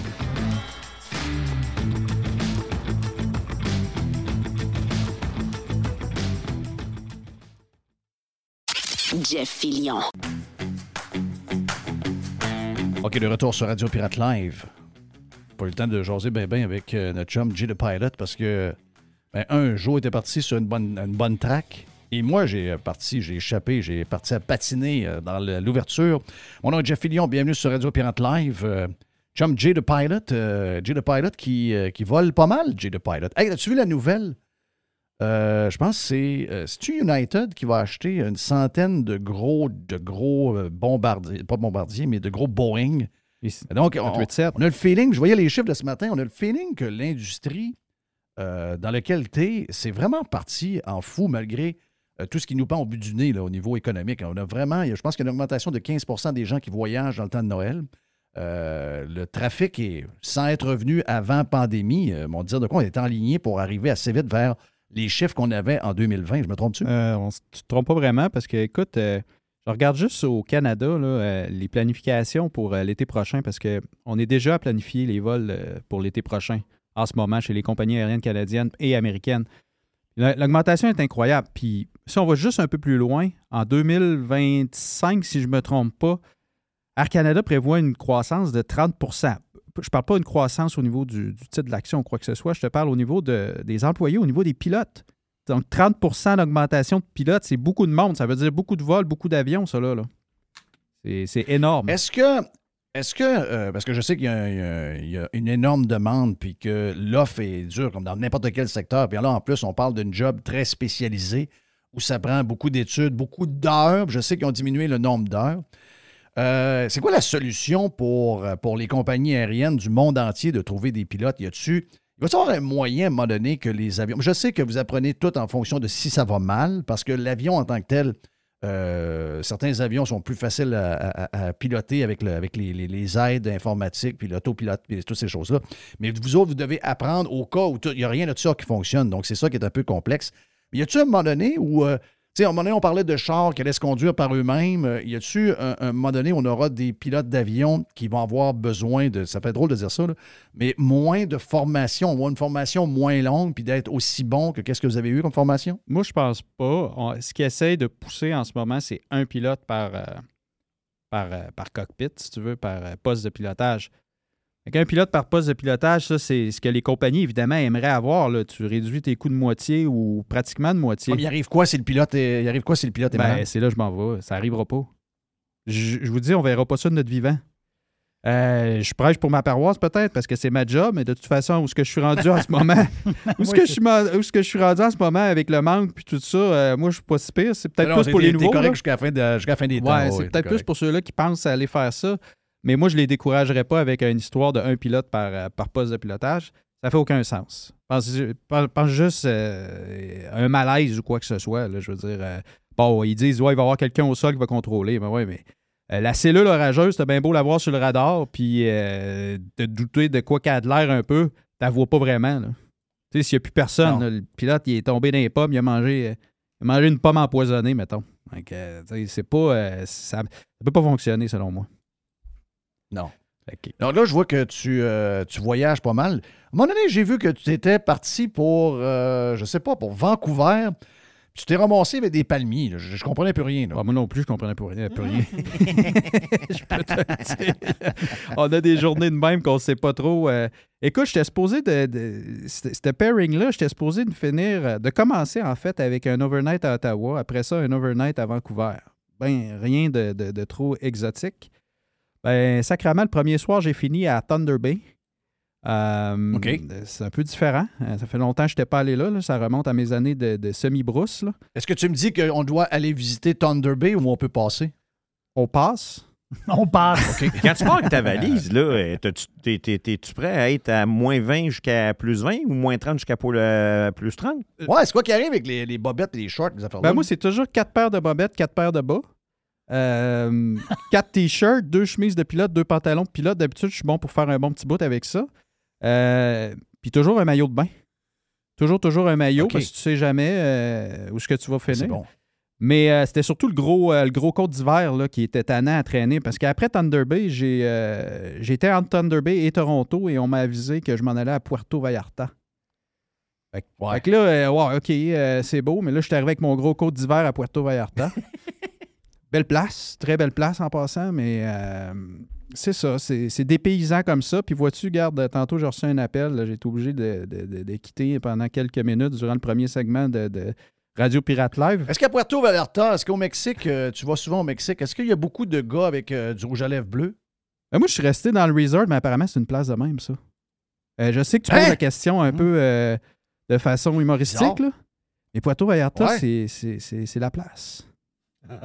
Arrête donc, ouais, toi. ouais, ouais, ouais. Je savais pas ça. Écoute, on n'est pas arrangé. Là. Je savais pas. Je posais la question. Mais non. Je, je- je- je disais qu'au Mexique, c'est des endroits, habituellement, on vit de manière un peu plus traditionnelle que nous autres, avec euh, nos gars euh, habillés en filles avec du rouge à lèvres bleu.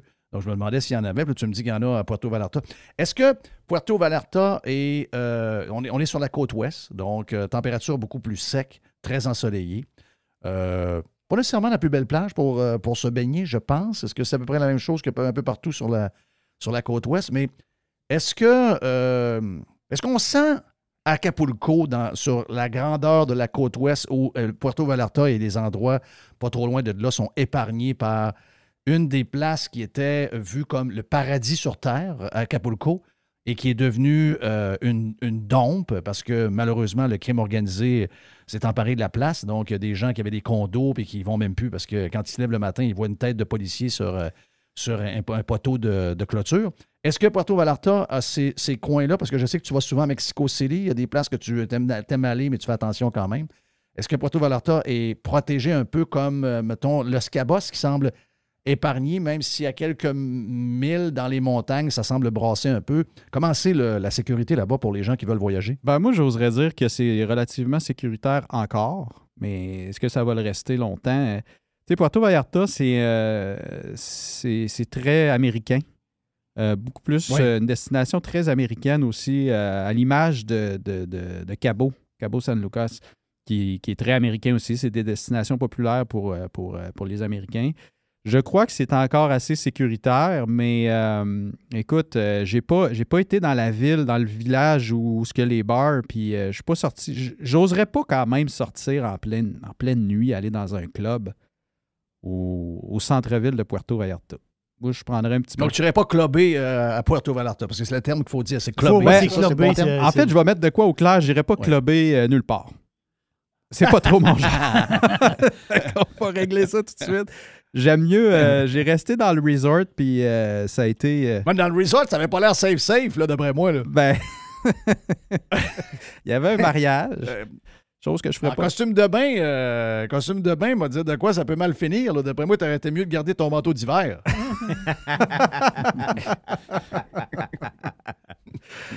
Ça a été, euh, ça a Ouais. été ça.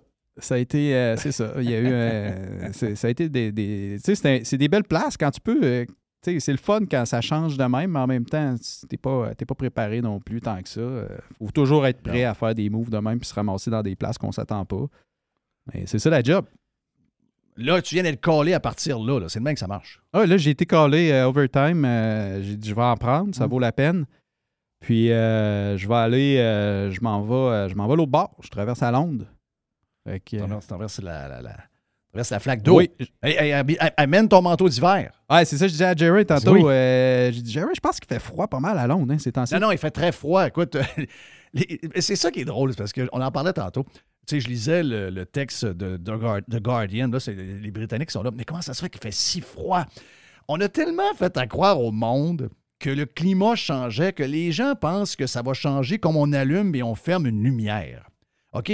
S'il y a des changements, moi, je ne pense pas que les changements vont avoir les effets qui nous sont annoncés.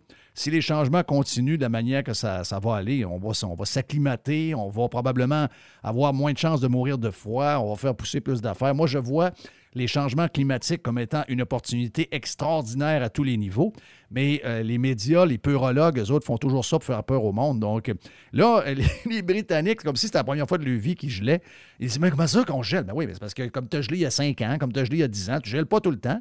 Mais je dis, je vais t'annoncer de quoi? Dans 50 ans, il y aura des journées où ce que tu vas te geler le cul de même. Ah ouais, mais les gens ont, les gens ont cru ce que les, euh, euh, les- religieux verts essaient de leur rentrer dans la tête, aidés par les médias, et ça finit par rentrer, puis les gens sont comme, sont comme estomaqués. Mais avez-vous remarqué le peu de couverture médiatique de la part de nos médias? Nos médias nous cassent les oreilles quand il fait 35 degrés à Paris. Ils nous cassent les oreilles quand il fait 31 degrés à Londres parce que ça arrive jamais. Mais quand il fait un temps de cul où on gèle comme ça se peut pas, les médias font semblant qu'il arrive rien, comme si on n'était pas branché sur, euh, sur le web. Puis en passant, Hey, euh, excuse-moi, en passant, oui. Jeff, quand je suis allé à Londres aussi au début de l'été, euh, quand c'était la grosse vague de chaleur, la fin de semaine de la vague de chaleur. OK, t'étais là? Oui, j'étais là. Fait que je vais dans les extrêmes. Puis il faisait 35 degrés à Londres ou 34-35, des, des grosses, grosses chaleurs. Le monde était content. Les Mais parcs étaient bondés de monde. Ben oui. Ça se Ah. baignait, ça jouait au ballon, ça prenait une petite bière dans les parcs. Là, je regardais des. euh, j'ai j'ai vu des images hier de Londres au froid. Calvaire, le monde font du ski de fond dans les parcs, euh, ça saute dans la neige, ça fait des bonhommes de neige. Arrêtez de penser que tout le monde, tout le monde est en train de crever dans leurs appartements, là. Ben oui, c'est ça. C'est- ça la patente, c'est que nos médias jouent toujours au, euh, au genre de bonhomme 7 heures pour faire. C'est toujours la catastrophe. Mais non, c'est la catastrophe. Il fait fret, on s'habille. Quand il fera chaud, on se mettra en costume de bain, puis. So what? Qu'est-ce qui se passe dans vos têtes? Mais les autres, ils ont peur de tout, gars. Il n'y a plus rien à faire avec eux autres. Hey, thank you. Mais bon, bonne ride, euh, mon ami euh, qui, euh, Jay le Pilot, qui s'en va euh, l'autre bord de, de la flaque tour. On embarquerait, moi, je, je me sens j'aurais le goût de faire un petit tour à, à Londres. Pourquoi pas, même s'il fait fret. On est équipés en hiver, nous autres, pour aller faire un petit tour. Ben oui. Prendre ben une oui. bière dans un pub. Pas long, on, arrive, on passe une petite, euh, un petit 24, euh, 24, une trentaine d'heures, puis on revient. Pas plus compliqué que ça. Ouais. Ouais. Air Canada, a, Hey, euh, Air Canada a annoncé je- il y a, il y a quelques temps qu'il y a, euh, tu sais, l'Europe, comme c'est populaire, l'été, en fin de compte, euh, beaucoup de Québécois vont, vont en Europe. Il va y avoir un vol direct Montréal-Copenhague. Donc, qui commence euh, l'été prochain. Je pense qu'il va être très, très populaire parce que c'est un beau coin. Là. Si je me trompe pas, c'est des destinations qui reviennent, ça. Qui étaient, qui étaient qui étaient là déjà là, auparavant. On commence à revenir à du, Ouais, c'est euh, ça, là. du pré-pandémie, puis même on ramène, on amène des nouvelles places. Fait que euh, ça commence à être intéressant pour les voyageurs. Oui. Mais c'est pas très green quand même. Là. Je veux dire, euh, toutes ces histoires-là que vous avez, toutes ces idées, c'est quand même un peu. Ah, c'est pas green, ça. où on est, là. Mais rendu à Copenhague, c'est green. Tu, Ah. fais du vélo, Ah oui, tu prends les. C'est ça, là, tu prends une petite bière sur les terrasses. puis- Ouais, mais il faut que tu te rendes en avion pareil. Oui, mais tu l'oublies, ça. Tu sais, veux dire, rendu, rendu là-bas, tu c'est oublié. Là. C'est ça. Tu, Ouais. bou- tu, tu fermes les yeux, tu fais un petit somme dans l'avion pour pas y penser. puis- C'est ça, Mais bon trip, euh, mon ami Jay de Yes. Euh, St- Steph Bruyère, stéphanebruyère.com, euh, on, a, bas- on a jasé passablement de, euh, de maisons. Et, parce que là, il y a. C'est drôle, je le disais. Je pense que c'est avec euh, Yann Sénéchal que je le disais hier. Euh, là, les gens nous jasent. C'est drôle. Les gens nous jasent de budget. Moi, j'ai toujours fait rire de moi un peu. Ah, Jeff, lui, il check, il check les publicitaires. Euh, Jeff, il va mourir avec son argent, comme si j'en avais une tonne. Euh, non, Chris, je fais juste attention. Je veux dire, euh, je fais. Tu sais, je- moi, j'aime pas les dettes. J'aime pas. je- je- oui, je veux être prêt si jamais. Si jamais ça arrête, moi, j'ai pas de fonds de pension. Là. Je veux dire, je- demain matin, euh, il va falloir que je m'organise par moi-même pas mal. là. Donc, euh, euh, j'avais peut-être envie d'avoir un char cher, je n'ai pas eu. J'avais peut-être envie d'avoir un chalet, il n'y en a pas eu. Donc, euh, on, a, on s'est gâté pour quelques affaires, euh, puis on est très privilégiés, puis on ne se plaint pas. Mais je veux dire, il faut faire attention. Puis là, les gens qui nous, qui riaient de, moi, ou qui riaient de Dodu, ou qui riaient de, euh, de toutes les cheap du monde, ben là, sont comme, sont comme euh, les autres qui riaient, sont comme, ils se grattent le fond de la tête, là, ils sont là, ouais, qu'est-ce qu'on va faire là? Là, ils sont sur les- les- le, le budget de la maison. Euh, ils reconsidèrent de changer de char s'ils peuvent. Là, ils pensaient que le char qu'elle a acheté allait garder sa valeur. Finalement, les chars usagés, ça l'a planté comme. euh, puis euh, ça, Jerry, on, on pensait, on pensait jamais que les chars usagés allaient planter de même. Et ça l'a planté d'une manière spectaculaire. Donc, euh, avant, là, les, les gens payaient quasiment le même prix qu'un char Ah oui, neuf pour un char Il y usagé. avait de la surenchère. C'était épouvantable, la surenchère sur un, sur un char usagé. Ben oui. même. Quand on c'est ça, quand on y pense, c'est un char de deux ans. tu le payes comme si c'était un neuf, il y a quelque chose qui ne marche pas. Là. Puis, donc là, le monde réalise que, réalise que le party est fini. Et euh, c'est ce qu'on jasait avec Steph ce matin, puis avec, euh, avec Jerry, puis je pense que Jay n'était pas arrivé à ce moment-là. Ben, je, pense qu'il est arrivé, Jay. Euh, mais ce que je disais, c'est que je comprends toute l'histoire du coût de l'argent et de, de- de l'hypothèque, on en parlait hier avec Yann Sénéchal, mais le, le stress qu'on sent chez le monde, c'est euh, le coût qui, lui, semble pas jouer et le coût de l'argent. Donc, euh, je sais pas, on ne sait pas comment ça, va finir. Je sais qu'il y a des gens qui sont très positifs, puis il faut l'être dans la vie, il faut rester positif. Mais j'ai comme l'impression qu'on est embarqué dans une euh, genre de, sauce très mélangée. C'est une sauce à spag ou c'est une genre de. où il y a beaucoup d'affaires, puis là, tu essaies de, de tout démêler ça, puis tu te dis, OK, comment ça va finir? OK, on ne sait pas comment ça va finir parce que là, tout est cher, le prix ne bouge pas. Tu m'as sorti une, liste de maisons ce matin, le prix ne semble pas bouger et les gens vont euh, se faire offrir des, hypothèques à 4, 5, 6% Donc, euh, je ne sais pas comment ça va finir. Puis, je, sais qu'on voit des affaires à, Toronto, qu'on voit des affaires à Vancouver. Ça, regarde, les autres, ils sont dans la folie depuis des années. Mais nous autres, on n'était pas nécessairement dans la folie. Ça a pris de l'expansion, mais on n'était pas, pas dans cette folie-là de- de Toronto et de Vancouver. Mais là, on sent que la correction, finalement, c'est les maisons vont rester chères. Oui. Le coût d'achat va augmenter à raison du financement qui est plus dispendieux. finalement, c'est toujours le même qui perd. C'est ça, mon affaire. tu sais. Moi, des fois, je me dis, ah, ben dans une situation de, de, de genre de, de- appelons ça un rattrapage économique, une récession, appelez ça comme vous voulez, là. il y a, y a des points positifs où finalement tu te dis, ouais, OK, il y a des gens qui ont perdu leur job, il y a des entreprises qui ont fermé, mais en bout de ligne, ça a aidé tout le monde parce que ça l'a ramené des prix décents. Puis on peut s'offrir une maison. Ben, Chris, on a l'impression en ce moment que tout le monde va s'arranger, mais le monde ordinaire va finir encore par payer la note, comme un peu c'est arrivé pour, entre autres, euh, en 2008, quand les banques avaient ambitionné, puis que les banques ont été sauvées par de l'argent des contribuables, que les banques avaient fait, ben, les banques, ils ont fourré en donnant de l'argent à tout le monde, ce qui a fait exploser la valeur des maisons. Donc, tu t'es fait fourrer une fois, ta maison a coûté 450 000, elle vaut 250 000.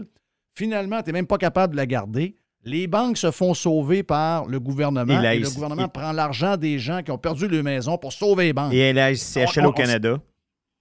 Oui, la même affaire. Donc, mon, mon- mon bilan de ça, c'est que j'ai l'impression que c'est tout- on, on perd toujours. On n'est on est jamais dans l'équipe des gagnants. J'aime pas ça, moi, être un loser. Regarde, euh, c'est c'est quoi tu veux que je te réponde? Je moi, veux je pas être un juste, loser. moi, je fais juste Ben. penser au, au fils à Jerry. Comment que le Ouais, fils mais- à Jerry va, va, va pouvoir acquérir sa propriété? Puis ça fait quoi? 3 ans, 4 ans qu'il regarde pour Il faut, acheter? faut qu'il se trouve une blonde.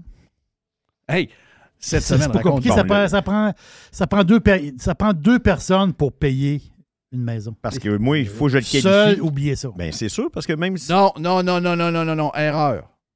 Erreur. Au point où ça va en ce moment, OK? Au point où on est rendu en ce moment. Financement qui monte, qui va monter. Il y en a qui vont dire Ouais, mais c'est normal, 5-6. Ouais, c'est normal quand on payait nos maisons 75 000. Mais là, on paye une petite chiotte 390 000. On est rendu à 6% de financement. Euh, moi, je pense que ça prend plus qu'une blonde. Ça va prendre, si vous êtes fait fort, ça prend deux blondes. OK. Si vous êtes des gars, ça prend trois gars, un qui a du rouge à lèvres bleu, l'autre qui a du rose, puis l'autre qui se met du beige. Faut être polyamoureux, c'est ça. Oui, oui, oui, oui, oui, oui, c'est la polyamour. Ah. Si vous voulez, parce qu'on sait qu'il y a beaucoup de, de couples qui se forment rapidement après une séparation, justement pour être capable de couper les dépenses en Oui. deux. Moi, je pense que là, en deux, ce sera plus assez. Bientôt, ça va être trois, donc ça va prendre, il va falloir changer les lois. Il va falloir permettre aux gars et aux femmes d'avoir, ben, aux, aux- aux fun aussi. Ça peut être euh, un gars avec sa femme qui a une blonde. Oui. Ça peut être, ça peut Hmm. être un gars avec sa femme qui a un chum. Mm-hmm. Là, sa femme, elle va dire Sacrement, je savais même pas que tu étais gay. Puis là, en plus, tu me fais vivre dans la maison. Chris, on n'a pas le choix, chérie. La, maison, euh, la maison coûte 4000 pièces par mois. Veux-tu garder la Je veux dire, maison? faut être trois, C'est là, ça. je veux dire. Hmm. Oui, on veut garder la maison. Donc, laisse-moi laisse aller dans l'autre chambre euh, m'amuser avec mon ami. Puis, anyway, je vais venir, finir dans, euh, dans Ah, ton bar. Jeff, tantôt, tu parlais, ça préoccupe les gens. C'est vrai, écoute, la semaine passée, trois fois, j'ai passé à LCN. Et la raison pourquoi j'ai passé à LCN, c'est que sur le groupe TVA, les articles qui ont été faits par David Descoteaux sur ce qu'on a amené au niveau de la banque TD, puis les hypothèques à taux variables, puis que comment que les gens, lieu de rembourser leur hypothèque sur 15 ans ou 20 ans, ça va être rendu sur 35 ans et plus. Un client de la banque TD sur quatre actuellement, lui, il reste plus de 35 ans à rembourser son prêt hypothécaire à cause de la hausse qu'on a eue cette année en 2022 de 4 de- du taux préférentiel. C'est fou, là. OK? Mais, il y avait eu tellement de hits qu'on a été plus populaire que Carey Price avec son histoire de gun la semaine passée, puis la Polytechnique. là. Pour vrai? Fait que le Donc, monde, hot, le on monde est vraiment Ben, préoccupé par l'argent. Ben, c'est clair. C'est clair qu'il y a un stress. Puis, euh, moi, je pense, mon feeling, là, demain, mais je sais que dans la vie, on veut plus avoir de dettes, on veut attaquer le capital au plus crisse. Mais je pense que les gens sont trop attachés à leur maison et au matériel pour dire, ben, je vends ma maison, s'il y a un acheteur, s'il y a des acheteurs, je vends ma maison 500 000. Je m'en vais vivre dans une petite maison de 300 000 selon mes moyens. Et je vais la payer avec les 15 ans qui restent. Moi, je pense que les gens maintenant sont prêts à dire quand je vais mourir, je vais avoir une dette sur la maison de 180 000 encore, mais j'aime mieux rester dans ma maison que j'aime de 500 000 C'est ça. Je ne sais pas, Jerry. Jerry, t'es bon là-dedans. Oh, c'est sûr. Euh, Est-ce que tu penses que le monde a mieux ça? Ça, c'est garanti. Puis euh, les enfants vendront la maison, ils payeront à dette, puis ça finira de même. Mais là, Steph, il me pointe. Là. Ben oui, parce que ce matin, on a, on a pointé, on a, on a le meilleur podcast. Vous devez vous abonner à Radio Pirate Prime. La discussion qu'on a eue ce matin, ça a duré quoi? Peut-être une demi-heure, 45 minutes. On regarde des propriétés, etc. Puis il y a vraiment de l'argument qui est là, qui, puis des questions qu'on pose auxquelles on n'a pas nécessairement les réponses. là. Mais c'était vraiment solide l'information qu'on a amenée ce matin. Puis Jay, on a j'ai une maison que j'ai présentée, qui est dans le secteur de Cap-Rouge, 33 000 pieds carrés. Écoutez, juste pour visiter la maison? Là, la propriété est à vendre à 1,5 million, mais Jay connaît cette maison-là parce que c'est un de ses amis qui, qui vivait là. C'est son père, en réalité, qui vend la C'est maison. une maison à démolir. Ouais, Ben, c'est une maison à démolir. Tellement que quand on regarde, la maison est à vendre à 1,5 million, pas loin du Tracel, puis il n'y a aucune photo de la maison. 1,5 Alors, million. la maison, la maison, c'est une chiotte. En tout respect pour euh, Ah oui. les gens Non, on qui on l'a tu pas, on le connais, sait pas, on l'a pas vu. Elle elle- on a-tu vu? Il n'y a même pas de photo extérieure. Non, mais c'est clairement, il est pricé, tu regardes le prix, puis il ne montre pas de photo en dedans. Fait qu'il est pricé pour le Non, terrain. c'est ça. C'est- c'est- c'est- Le c'est terrain clair. sur le bord du Clairement, fleuve. il y a 1,5 aucun million. intérêt à avoir la maison. Ouais. On a vu une la semaine passée là, dans le secteur de euh, promenade de Saint-Augustin, la petite promenade là. Une, une maison de quoi? Je pense à même pas 700 pieds carrés, je me trompe pas. Ils vendaient ça quoi? 330 000 euh, dans ce secteur-là. Pourquoi? Ben, C'est- juste sur le terrain. c'est des chalets. là. Ah oui. C'est des fou, anciens là. chalets. là. Ben oui, cette maison-là qu'on parle, là, la maison là, que, que je connais, le propriétaire, là, c'est un ancien chalet. là. C'est ça. C'était un secteur de chalet Oui. avant. Ça, c'est la route. euh, c'est quoi cette rue-là? Euh, promenade. la plage, prom- plage, euh, euh, c'est- la- plage, que- plage Saint-Laurent. Plage Jacques-Cartier. Plage Saint-Laurent. C'est Euh, plage c'est Saint-Laurent. le nom de la Plage rue. Exactement, le nom de la rue que toutes les, tu sais, les maisons. euh, c'est- à l'époque, c'était des chalets qu'il y avait là. Oui. Donc, ça veut dire que là, le terrain va coûter 1,5. va bâtir une maison d'un 5. Ça va être une patente de 3. On a vu. OK, mais ça, c'est des Mais ça, c'est moins grave parce que c'est des gens probablement riches qui le font. Et eux autres, ils n'auront pas d'hypothèque. Moi, je parle plus des gens qui vivent une vie normale, qui n'ont pas, ils ont pas jamais regardé pour acheter à Cap-Rouge sur le bord du fleuve. Ouais. Je parle de gens qui ont. euh, Ça, c'est, ça, c'est plus intriguant encore. Écoute, et une des choses, moi, j'en reviens pas, là, tu sais, veux dire, on est là à parler à ça avec les péquistes. Les péquistes qui braillent en avant de la porte, ils veulent pas laisser rentrer, ils veulent pas me laisser rentrer. Puis là, l'autre qui se tourne de bord, ben là, euh, euh, le, roi, on l'a pas, là, la petite madame était bien fine, là, hein, mais, là, le roi, on va enlever ça. Là, en l'espace de 12 minutes, maintenant, ils n'ont plus besoin de faire, euh, d'assermenter ça avec la, patente de sa Bible ou avec le- le- le- le roi, ça a été réglé en 12 minutes. C'est plein de sujets caves de même. Et pendant ce temps-là, le monde se bat avec des vraies histoires. Puis une des patentes que moi, là, si je suis au pouvoir, une des, une des crosses que j'enlève, si je suis au pouvoir, je ne suis pas au fédéral, je ne peux pas m'occuper du fédéral, mais si je suis à Québec, une des premières choses que je fais, au moins pour le premier acheteur, pour lui donner un break, le fils à Jerry. Le fils à Jerry a trouvé un jumelé neuf, intéressant, qui a dit, bah, finalement, j'ai trouvé quelque Oui. chose qui a bien de l'allure. 400 000. Mais non, il n'était pas à Non, 400 t'es en 000. bas de ça. Il était à combien? Il était à euh, 3, 3,30, je pense. Lequel? Celui à 3,20, 3,30. Saint-Michel la semaine passée, ça? Secteur Saint-Michel? Il me semble que tu me dis. Non, non, c'est quelque chose de neuf qu'il a vu. C'est, il me semble que tu me dis 325. Bon, c'est ça. Mais ce que ton gars savait pas, OK? Ce que ton Ben, gars a- savait pas, c'est que. Puis tu lui as C'est dit. ça, il n'a pas pensé. C'est vu que c'est neuf, il y a une taxe qui s'applique au complet. Puis à 325, tu n'as pas de déduction ben ben. Donc, est-ce qu'on peut au moins donner un break à ce premier acheteur-là, puis dire, Oui. c'est quand même un bien essentiel, une maison, sacrement, là, c'est pas un investissement. Tu sais, j'en achète 14 des maisons, donc je comprends que tu as des taxes à payer si tu en achètes 14. Mais ta première maison, c'est ton investissement de départ pour avoir un toit. C'est essentiel à la vie d'avoir une maison. C'est 48 000 On peut de taxes. un break? C'est Jeff. 48 000 Oui. de taxes. Ils nous taxent sur du linge usagé. Oui, mais là, c'est une maison. Tu vas donner ton linge, puis le magasin le prend, puis ils vont le taxer euh, par en arrière. Ah, Regarde. regarde, si on tombe là-dedans, c'est sûr, tu as raison. là. Le linge pour les enfants, ça ne devrait pas être taxé. Euh, les- le- le- la, la bouffe au restaurant ne devrait pas être taxée. C'est de la bouffe, sacrement. là. Dire, c'est bon. On n'est pas en train de se gâter tant que ça, de manger une pizza chez Normandin. là. Euh, écoute, on taxe même l'électricité. On taxe les électroménagers. Des électroménagers. Un frigidaire et un poêle, c'est assez essentiel, ça. Écoute, euh, Tanguay nous les, les offre sans taxe, mais la vérité, c'est que Tanguay paye les taxes pour vous. Donc, euh, il y a quelqu'un qui paye des taxes. Mais si vous allez à des endroits, il n'y a pas de taxes sur des choses qui sont des, des choses essentielles, parce que ça l'est, tu sais. Donc, euh, la maison, en tout cas, du moins, moi, je le ferai pour tout le monde. Mais au moins pour les premiers acheteurs, come on, man. Enlève la taxe, donne-leur un break, donne la chance aux gars à Jerry d'acheter le jumelé à 325 000 Puis quand tu auras réglé le provincial, le fédéral va être mal dans, ses shorts, puis il va dire Ouais, je vais faire le même break, je vais donner. euh, parce qu'à un moment donné, il y avait ça. Il y avait, tu pouvais récupérer ta taxe. Euh, Ça allait jusqu'à un montant de 225, 250. Je sais que le fédéral est un peu plus élevé. Mhm. Mais ça n'a pas suivi le coût des maisons. Donc, tu n'es pas capable de- d'acheter des maisons avec les règles qu'il y a en ce moment pour, entre autres, le premier acheteur. Moi, je te nettoyerais tout ça. Regarde, c'est fini. Maison, tant que c'est ta première maison, tant que c'est ta maison principale, je le mettrais à- across the board pour tout le monde. Et commençons par les premiers acheteurs parce que, sérieux, on parle du gars, à- on parle du, du- du gars à Jerry, mais ça va être tes enfants tantôt, sûr. Steph. là. Tes enfants sûr. vieillissent, ça va être les miens. Tu sais, moi, 21, 21 bientôt pour la plus grande, 19 bientôt pour l'autre. C'est tantôt qu'ils vont avoir besoin d'une maison. Ben oui. Mais comment ils vont faire si, en plus, on leur demande 75 000, 100 000 piastres de taxes juste pour avoir une maison neuve? C'est complètement crazy. L'âge premier acheteur, c'est quoi? L'âge moyen? L'âge du premier Moi, je dirais acheteur, ben, 30. écoute, moi, dans- moi, j'ai acheté ma première maison à 20 ans, mais je pense qu'aujourd'hui, ça doit être aux alentours de 29 ans, à peu près 29-30 ans. 32. Et Ben, ben, pour les raisons qu'on connaît. Ça. C'est ça. Imagine-toi dans des marchés comme Toronto et Vancouver, tu as besoin de donner un minimum de cash down sur euh, des propriétés qui se vendent à coups de millions. Tu fais quoi?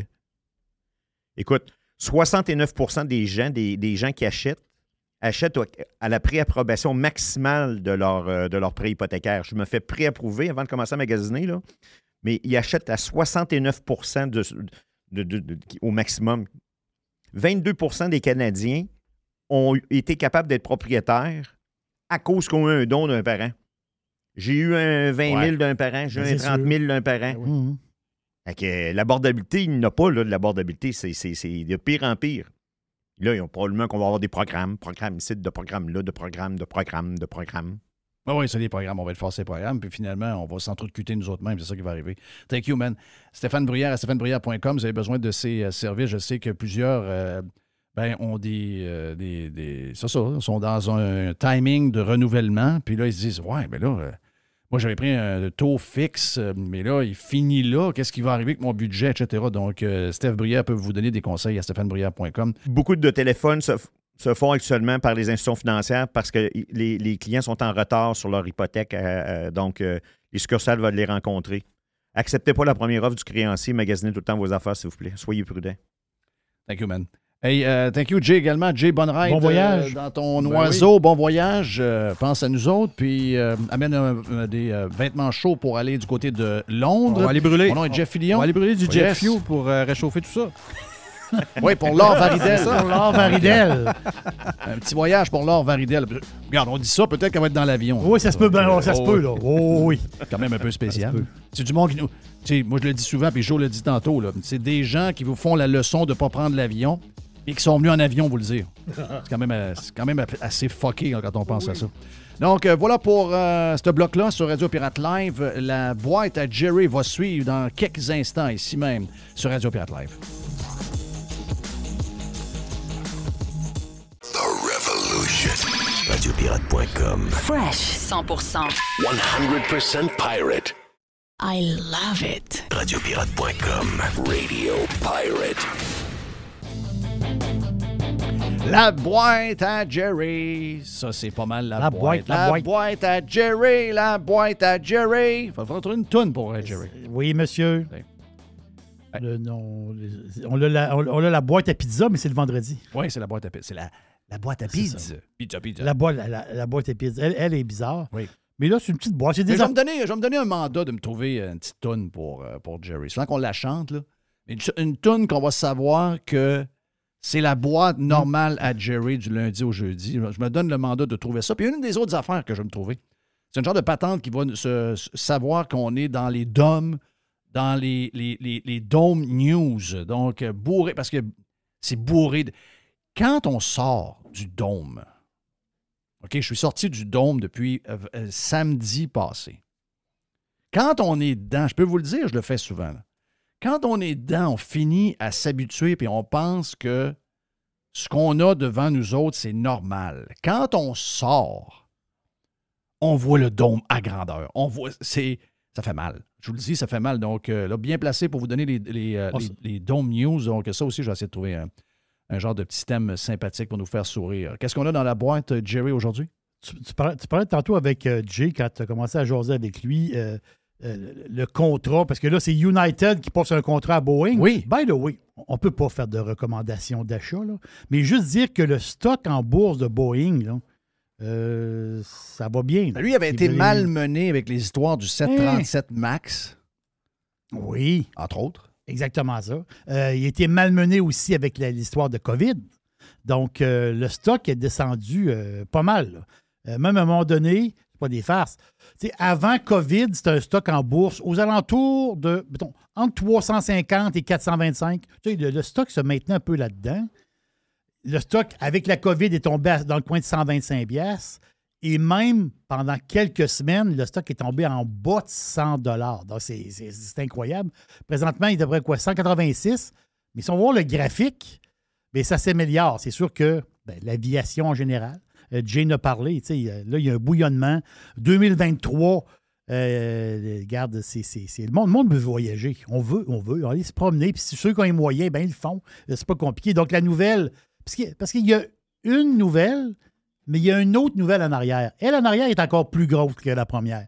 Parce que la nouvelle, c'est que euh, c'est United qui vont acheter, ben, c'est quand même une commande de 100, 100 787 Dreamliner et il y a une option pour 100 autres. Donc, c'est une grosse nouvelle pour, euh, pour Boeing.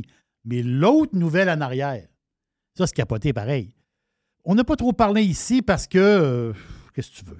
Je veux dire, ici, des fois, on ne parle pas de tout. là. C'était la plus grosse commande de l'histoire de l'aviation. Dans l'histoire, ben oui, c'est la plus grosse commande d'avion de l'histoire. Dans l'histoire, il y a eu des grosses commandes. Emirates, Emirates, la, grosse, la, la- la compagnie d'aviation qui ont commandé à l'époque 150 Boeing 777 et 50 Airbus A380. Tu sais, les gros, les gros 380. là. Ouais. Donc, ensemble, cette commande-là, du Boeing et du Airbus, c'était la plus grosse commande. Ça, c'était en 2013, euh, dans ce coin-là. Air Indonesia avait passé un genre de commande de fou euh, aussi. Puis American Airlines, en 2014, il avait commandé, je pense, 200 737, puis je pense une quarantaine de euh, 787.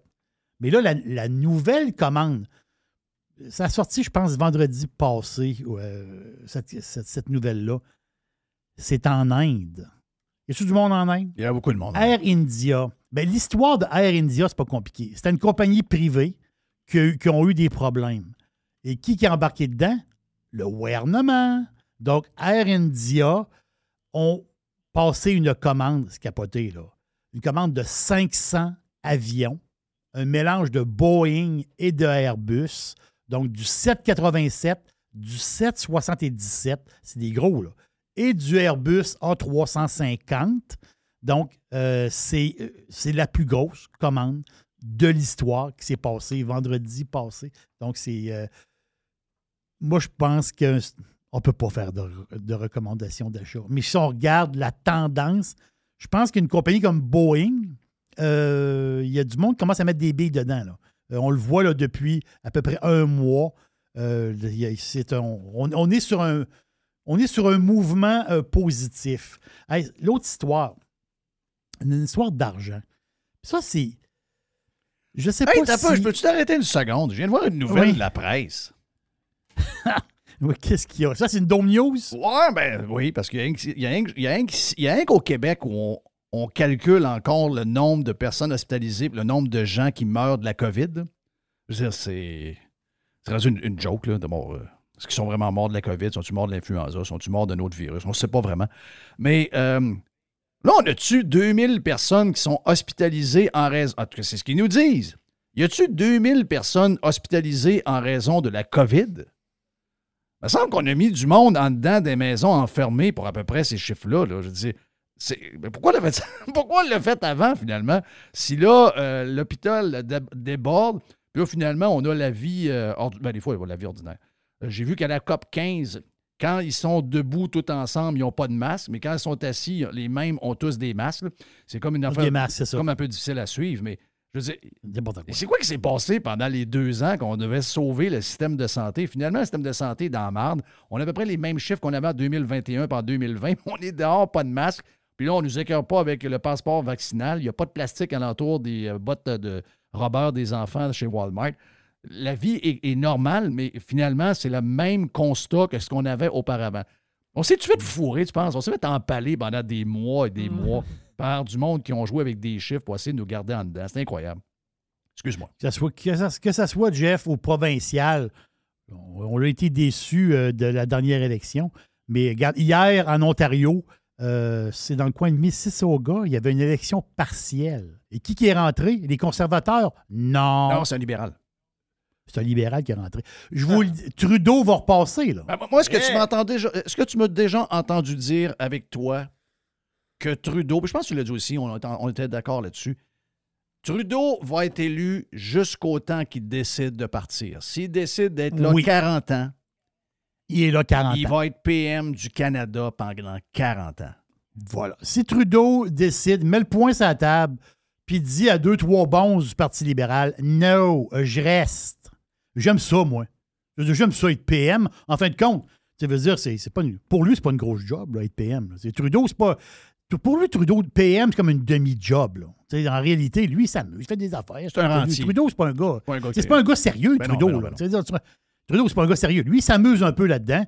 Trudeau, s'il dit aux bonzes, moi, je reste, ben, ils n'ont pas le choix de le garder. Et il va rentrer majoritaire, possiblement. Ah, minoritaire, sûr.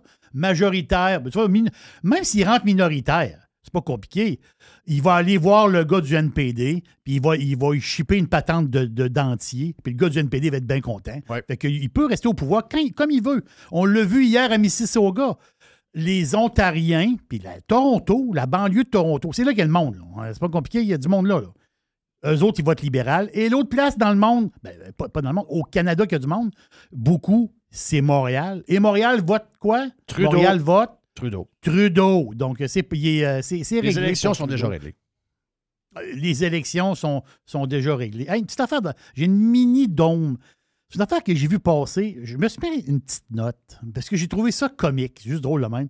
C'est que le gars, là, comment il s'appelle le gars du Beach Club, Euh, l'influenceur, le gars de business. Le gars là, qui ouais, fait des, de euh, poutines congelées, puis le gars qui fait des burgers dans le dépanneur euh, à mettre dans le micro-ondes. Voilà, Primo. Oui.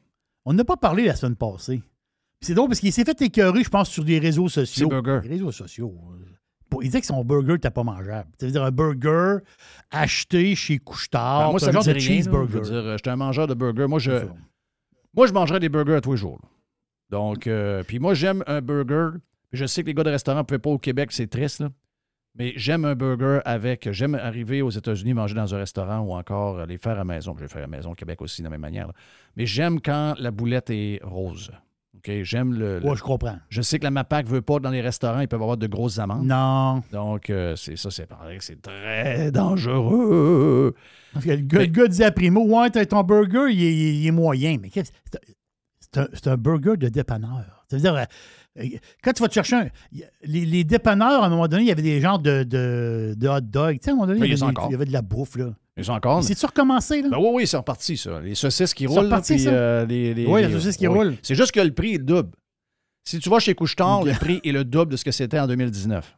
Tu sais, la, la- la patente de, de, de- de liqueur en fontaine avec les deux hot dogs, ça coûtait genre Oui. 2,89. Puis là, c'est rendu pour moins de 5 piastres. OK. Ouais. OK. Donc, c'est revenu. Mais c'est- c'est la réponse de Primo que j'ai trouvé le fun. Tu sais, le gars est un peu pince sans rire aussi. Puis j'ai sa réponse que j'ai aimée là, de, de Primo. Il dit euh, Ouais, mais je- toi, tu l'aimes pas, mon burger, mais il dit J'en vends 30 000 par mois. Ouais. Hein? C'est vrai, ça? Il dit qu'il en vend 30 000 par mois de burgers au Québec dans les couches tard. J'ai trouvé, quand j'ai il a répondu ça, j'ai trouvé que c'était exagéré. J'ai de la misère à croire ça, moi. OK. Pas sûr. Il y a beaucoup de couches tard. hein. Oh, oui, il y a beaucoup de couches tard, fait- mais, euh, Est-ce qu'il y a, il y a- Regarde, tant mieux pour lui, si c'est le cas, tant mieux. là, Oh oui, tant mieux pour lui. Non, c'est ça, là. Mais quand même, j'ai trouvé ça drôle. J'ai trouvé sa réponse euh, comique. C'est c'est le Moi, je l'haïs pas, lui. Moi, tu sais pourquoi je l'haïs pas? Euh, Il s'assume. Oui, ouais, c'est ça. Puis Chris, du monde de même, il n'y en a plus. Il OK. essaye beaucoup d'affaires aussi. Là. Oh oui, mais c'est correct, là, tu sais, je veux dire. Ouais, mais lui, arrêtez. C'est- c'est- Pourquoi à chaque fois que quelqu'un est un peu plus. Ouais, ouais, ouais, tu sais, des brasseux. C'est avec des brasseux qu'on avance. C'est avec des, c'est avec des gars de même. Mais C'est sûr, il va peut-être se péter gueule sur quelque chose. Il va peut-être dire quelque chose qui n'a pas de, pas de rapport. Il va peut-être faire un TikTok sur la poutine d'Ashton que vous n'avez pas aimé.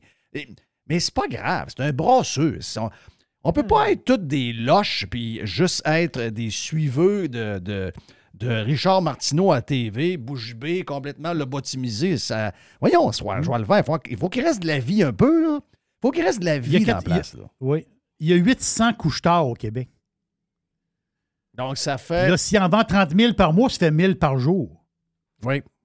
Je pense qu'il n'est pas pire. Donc, ça fait, est, ça euh, fait à peu près un burger par couche-tard. Un burger par couche-tard par jour. Oh, oui, OK. Il- OK. Regarde. Moi, je on- pense que je vais partir drôle, de mais- quoi, là? Ah oui? Ah oui, qu'est-ce que tu veux partir? Je, je- je- je suis bon d'un crêpe.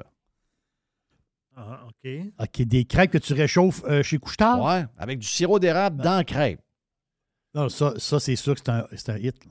Avec du Il va avoir, dans la crêpe, il va y avoir le logo pirate. Oui. La crêpe pirate? Ouais. Arrête. Puis, Oui. elle va me coûter. On fait comme les, les restaurants de crêpes. Je vais en vendre 11 piastres. Ça va être une crêpe à, quin- à- à 29 cents, mais je vais en vendre 11 piastres. Ben, 11, 11 piastres, t'en as, t'en as trois ou une? C'est une crêpe. La crêpe? OK, la crêpe. une Ben, les- crêpe, les, restaurants, ils en vendent, 20 ils en vendent 27. Bon, ils ont, Là, il y a 27 Ils ont- avec un petit morceau de pomme Ah, ils ont mis des morceaux de pommes et des morceaux de bananes, là, mais, euh, puis une petite ça. affaire de chocolat. Là. Mais regarde, si vous voulez avoir des bananes, je vais vous arranger quelque chose avec. Hmm. Puis le restaurant, sirop d'érable pas inclus. là. Non, c'est- il y, a un- il y a un overcharge si jamais tu changes le sirop de poteau contre le, le vrai sirop. Non, non, moi, ça, ça m'insulte. là. si tu veux m'insulter, là. Ça existe. Hey, là. je suis assis. Je sors dehors, je m'en d'un érable. là. Oui. Tu sais, je veux dire, charge-moi pas le sirop d'érable. Oui. là, il- J'ouvre le robinet dans, dans- j'ouvre le robinet dans l'arbre, ça coule. là. Crosseur. Mais euh, je vois bien, le, le- j'avoue la crêpe là, dans ma tête. là. Oui. Euh, crêpe Elle sent tube. en... Elle oui, sent- Elle mais pliée, mais, mais t'as un, t'as un genre de... Tu sais, comme un petit brûlé, là, comme un genre de logo avec le drapeau Mm. pirate dessus. en- avec un... Oui, oui, oui, il y a quelque chose là. Bon, D'après moi, j'en vendrais Il y a quelque 100 000 chose, par là. mois. OK. Ben, c'est pas gros. 30 000, 30 000, c'est quasiment un par euh, couche-tard. D'après moi, je suis capable de vendre Oui. 4-5 crêpes par matin dans chacun des couche-tards. Ben oui, avec un café, ça se prend bien. Je vais revoir mon prix, là. Je vais revoir mon prix. Peut-être Oh. que je vais, je vais essayer de trouver un moyen de rendre la, la production un peu moins dispendieuse. Je vais peut-être les faire faire en Chine. Oh, oui, non, ouais, là, c'est Non, une bonne, non, idée. non. là. Ben non. ben pas Les. Chinois, ben oui, si tu donnes une bonne. Bon, c'est vrai que les Chinois vont me voler ma recette et ils vont se partir une, euh, une chaîne de crêpes en Chine. Donc, il faut que je fasse attention. Oui. Donc, euh, je vais penser à quelque chose. Mais- Je ne sais pas qu'est-ce que je pourrais vendre, là, mais il vient de me lancer. Mais je, mais je l'aille pas, lui. C'est ça, là, regarde. Moi, j'aime les brasseux. J'aime les brasseux. J'aime le monde. Ah, mais ouais, c'est pas grave. Le gars brasse. Si on n'a pas le brasseux de même, on va vivre d'une place triste à mort. Et on finit avec quoi, mon ami Jerry? Une petite affaire ben, triste, dans le sens que c'est euh, ça, c'est spécial. Ça arrive, euh, ça arrive dans les familles, mais là, c'est une situation particulière. C'est le New York Post qui en parle. Léonard Cohen, qui est décédé en 2016. Ah, la chicane n'est pas poignée pour le cash. là. Oui, mais c'est ça l'histoire. C'est- Lui, il a eu deux enfants. ok? Il y a une fille et un gars. Euh, ben, c'est c'est un gars et une fille. En fait, c'est le gars qui est plus, euh, qui est plus âgé, genre de deux ans. Même mère? Ils ont, ils ont- ils ont 30 ans. là. Ils ont 30 ans les deux à peu près. là, de 32 ans euh, dans ce coin-là. Je sais pas.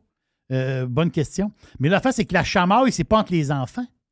La chamaille, c'est avec la fiducie qui gère les œuvres de Cohen. Parce que Oh. Cohen, c'est Cohen, c'est oui, la musique, oui, ses livres, euh, oui, son logo en tant que tel. Tu sais, le- logo, le, faciès, ça a une valeur, ça. C'est- Cohen, c'est c'est la poésie. A plein d'affaires Cohen qui se vendent. Mais ça, ça appartient, c'est géré par une fiducie. Et quand Léonard Cohen, quelque temps avant qu'il décède, il, ce qu'on comprend un peu entre les branches, c'est que peut-être qu'il s'aurait fait enfiroiper un peu par un gars qui fait la gestion de la fiducie, Ouais. justement. Donc, donc, Et là, les les enfants, enfants, eux autres, sont, sont comme pris de ça. bénéficiaires quand même, mais c'est les fiduciaires qui donnent de la merde, c'est ça, j'imagine? c'est les fiduciaires qui gèrent la patente. C'est que les Ah. enfants, eux autres, sont bénéficiaires, mais pe- peut-être que les fiduciaires, ils peuvent peut-être prendre une, Ben, prendre quand une tu fais ta fiducie, aussi. Là. le nerf de la guerre, Oui. c'est vraiment les fiduciaires. Il faut vraiment que tu t'assures que tu vas être en, bonne, en bon terme, que tu peux les truster jusqu'à ta mort. là. Ben, c'est ça. Parce que peut-être qu'il y a des décisions qui prennent. mais lui, les enfants sont pas d'accord. mort euh, après une longue maladie ou il est mort euh, de même dans la douche, genre? Subitement, c'est pas, pas le cancer, lui, Léonard Cohen. Ouais, ben, si- voir. Regarde, vous dis ça de même, là. faites ce que vous voulez de vos affaires, là, mais si vous avez une fiducie, démantelez-la avant de mourir. Si vous, avez, vous voyez que ça s'en vient, démantelez ça, puis euh, simplifiez ça au max. Parce que s'il y a quelque chose pour justement amener un paquet de chicanes de même, une fiducie, c'est pas pire. là. Surtout si tu as des fiduciaires de marde. Les bénéficiaires vont manger de la chenoute parce que ça peut pas se rendre aux bénéficiaires si les fiduciaires sont des, des crosseurs. Exactement. Puis là, tu décides pas, en fait, compte, c'est les fiduciaires qui décident. Je sais pas c'est quoi qui est, dé- de- qui est Le- décédé. Léonard Cohen est mort dans son sommeil après une chute.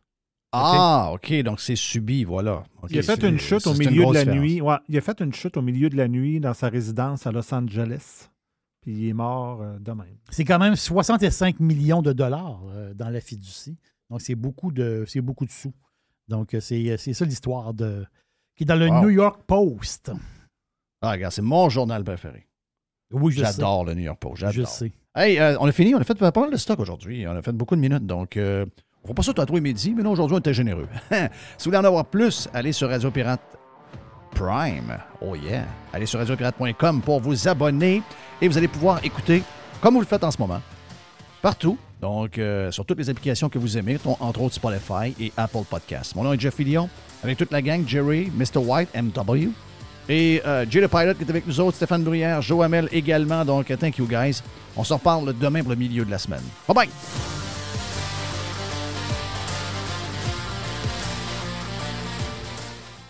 Évasion. Révolution. Domination. Radio Pirate.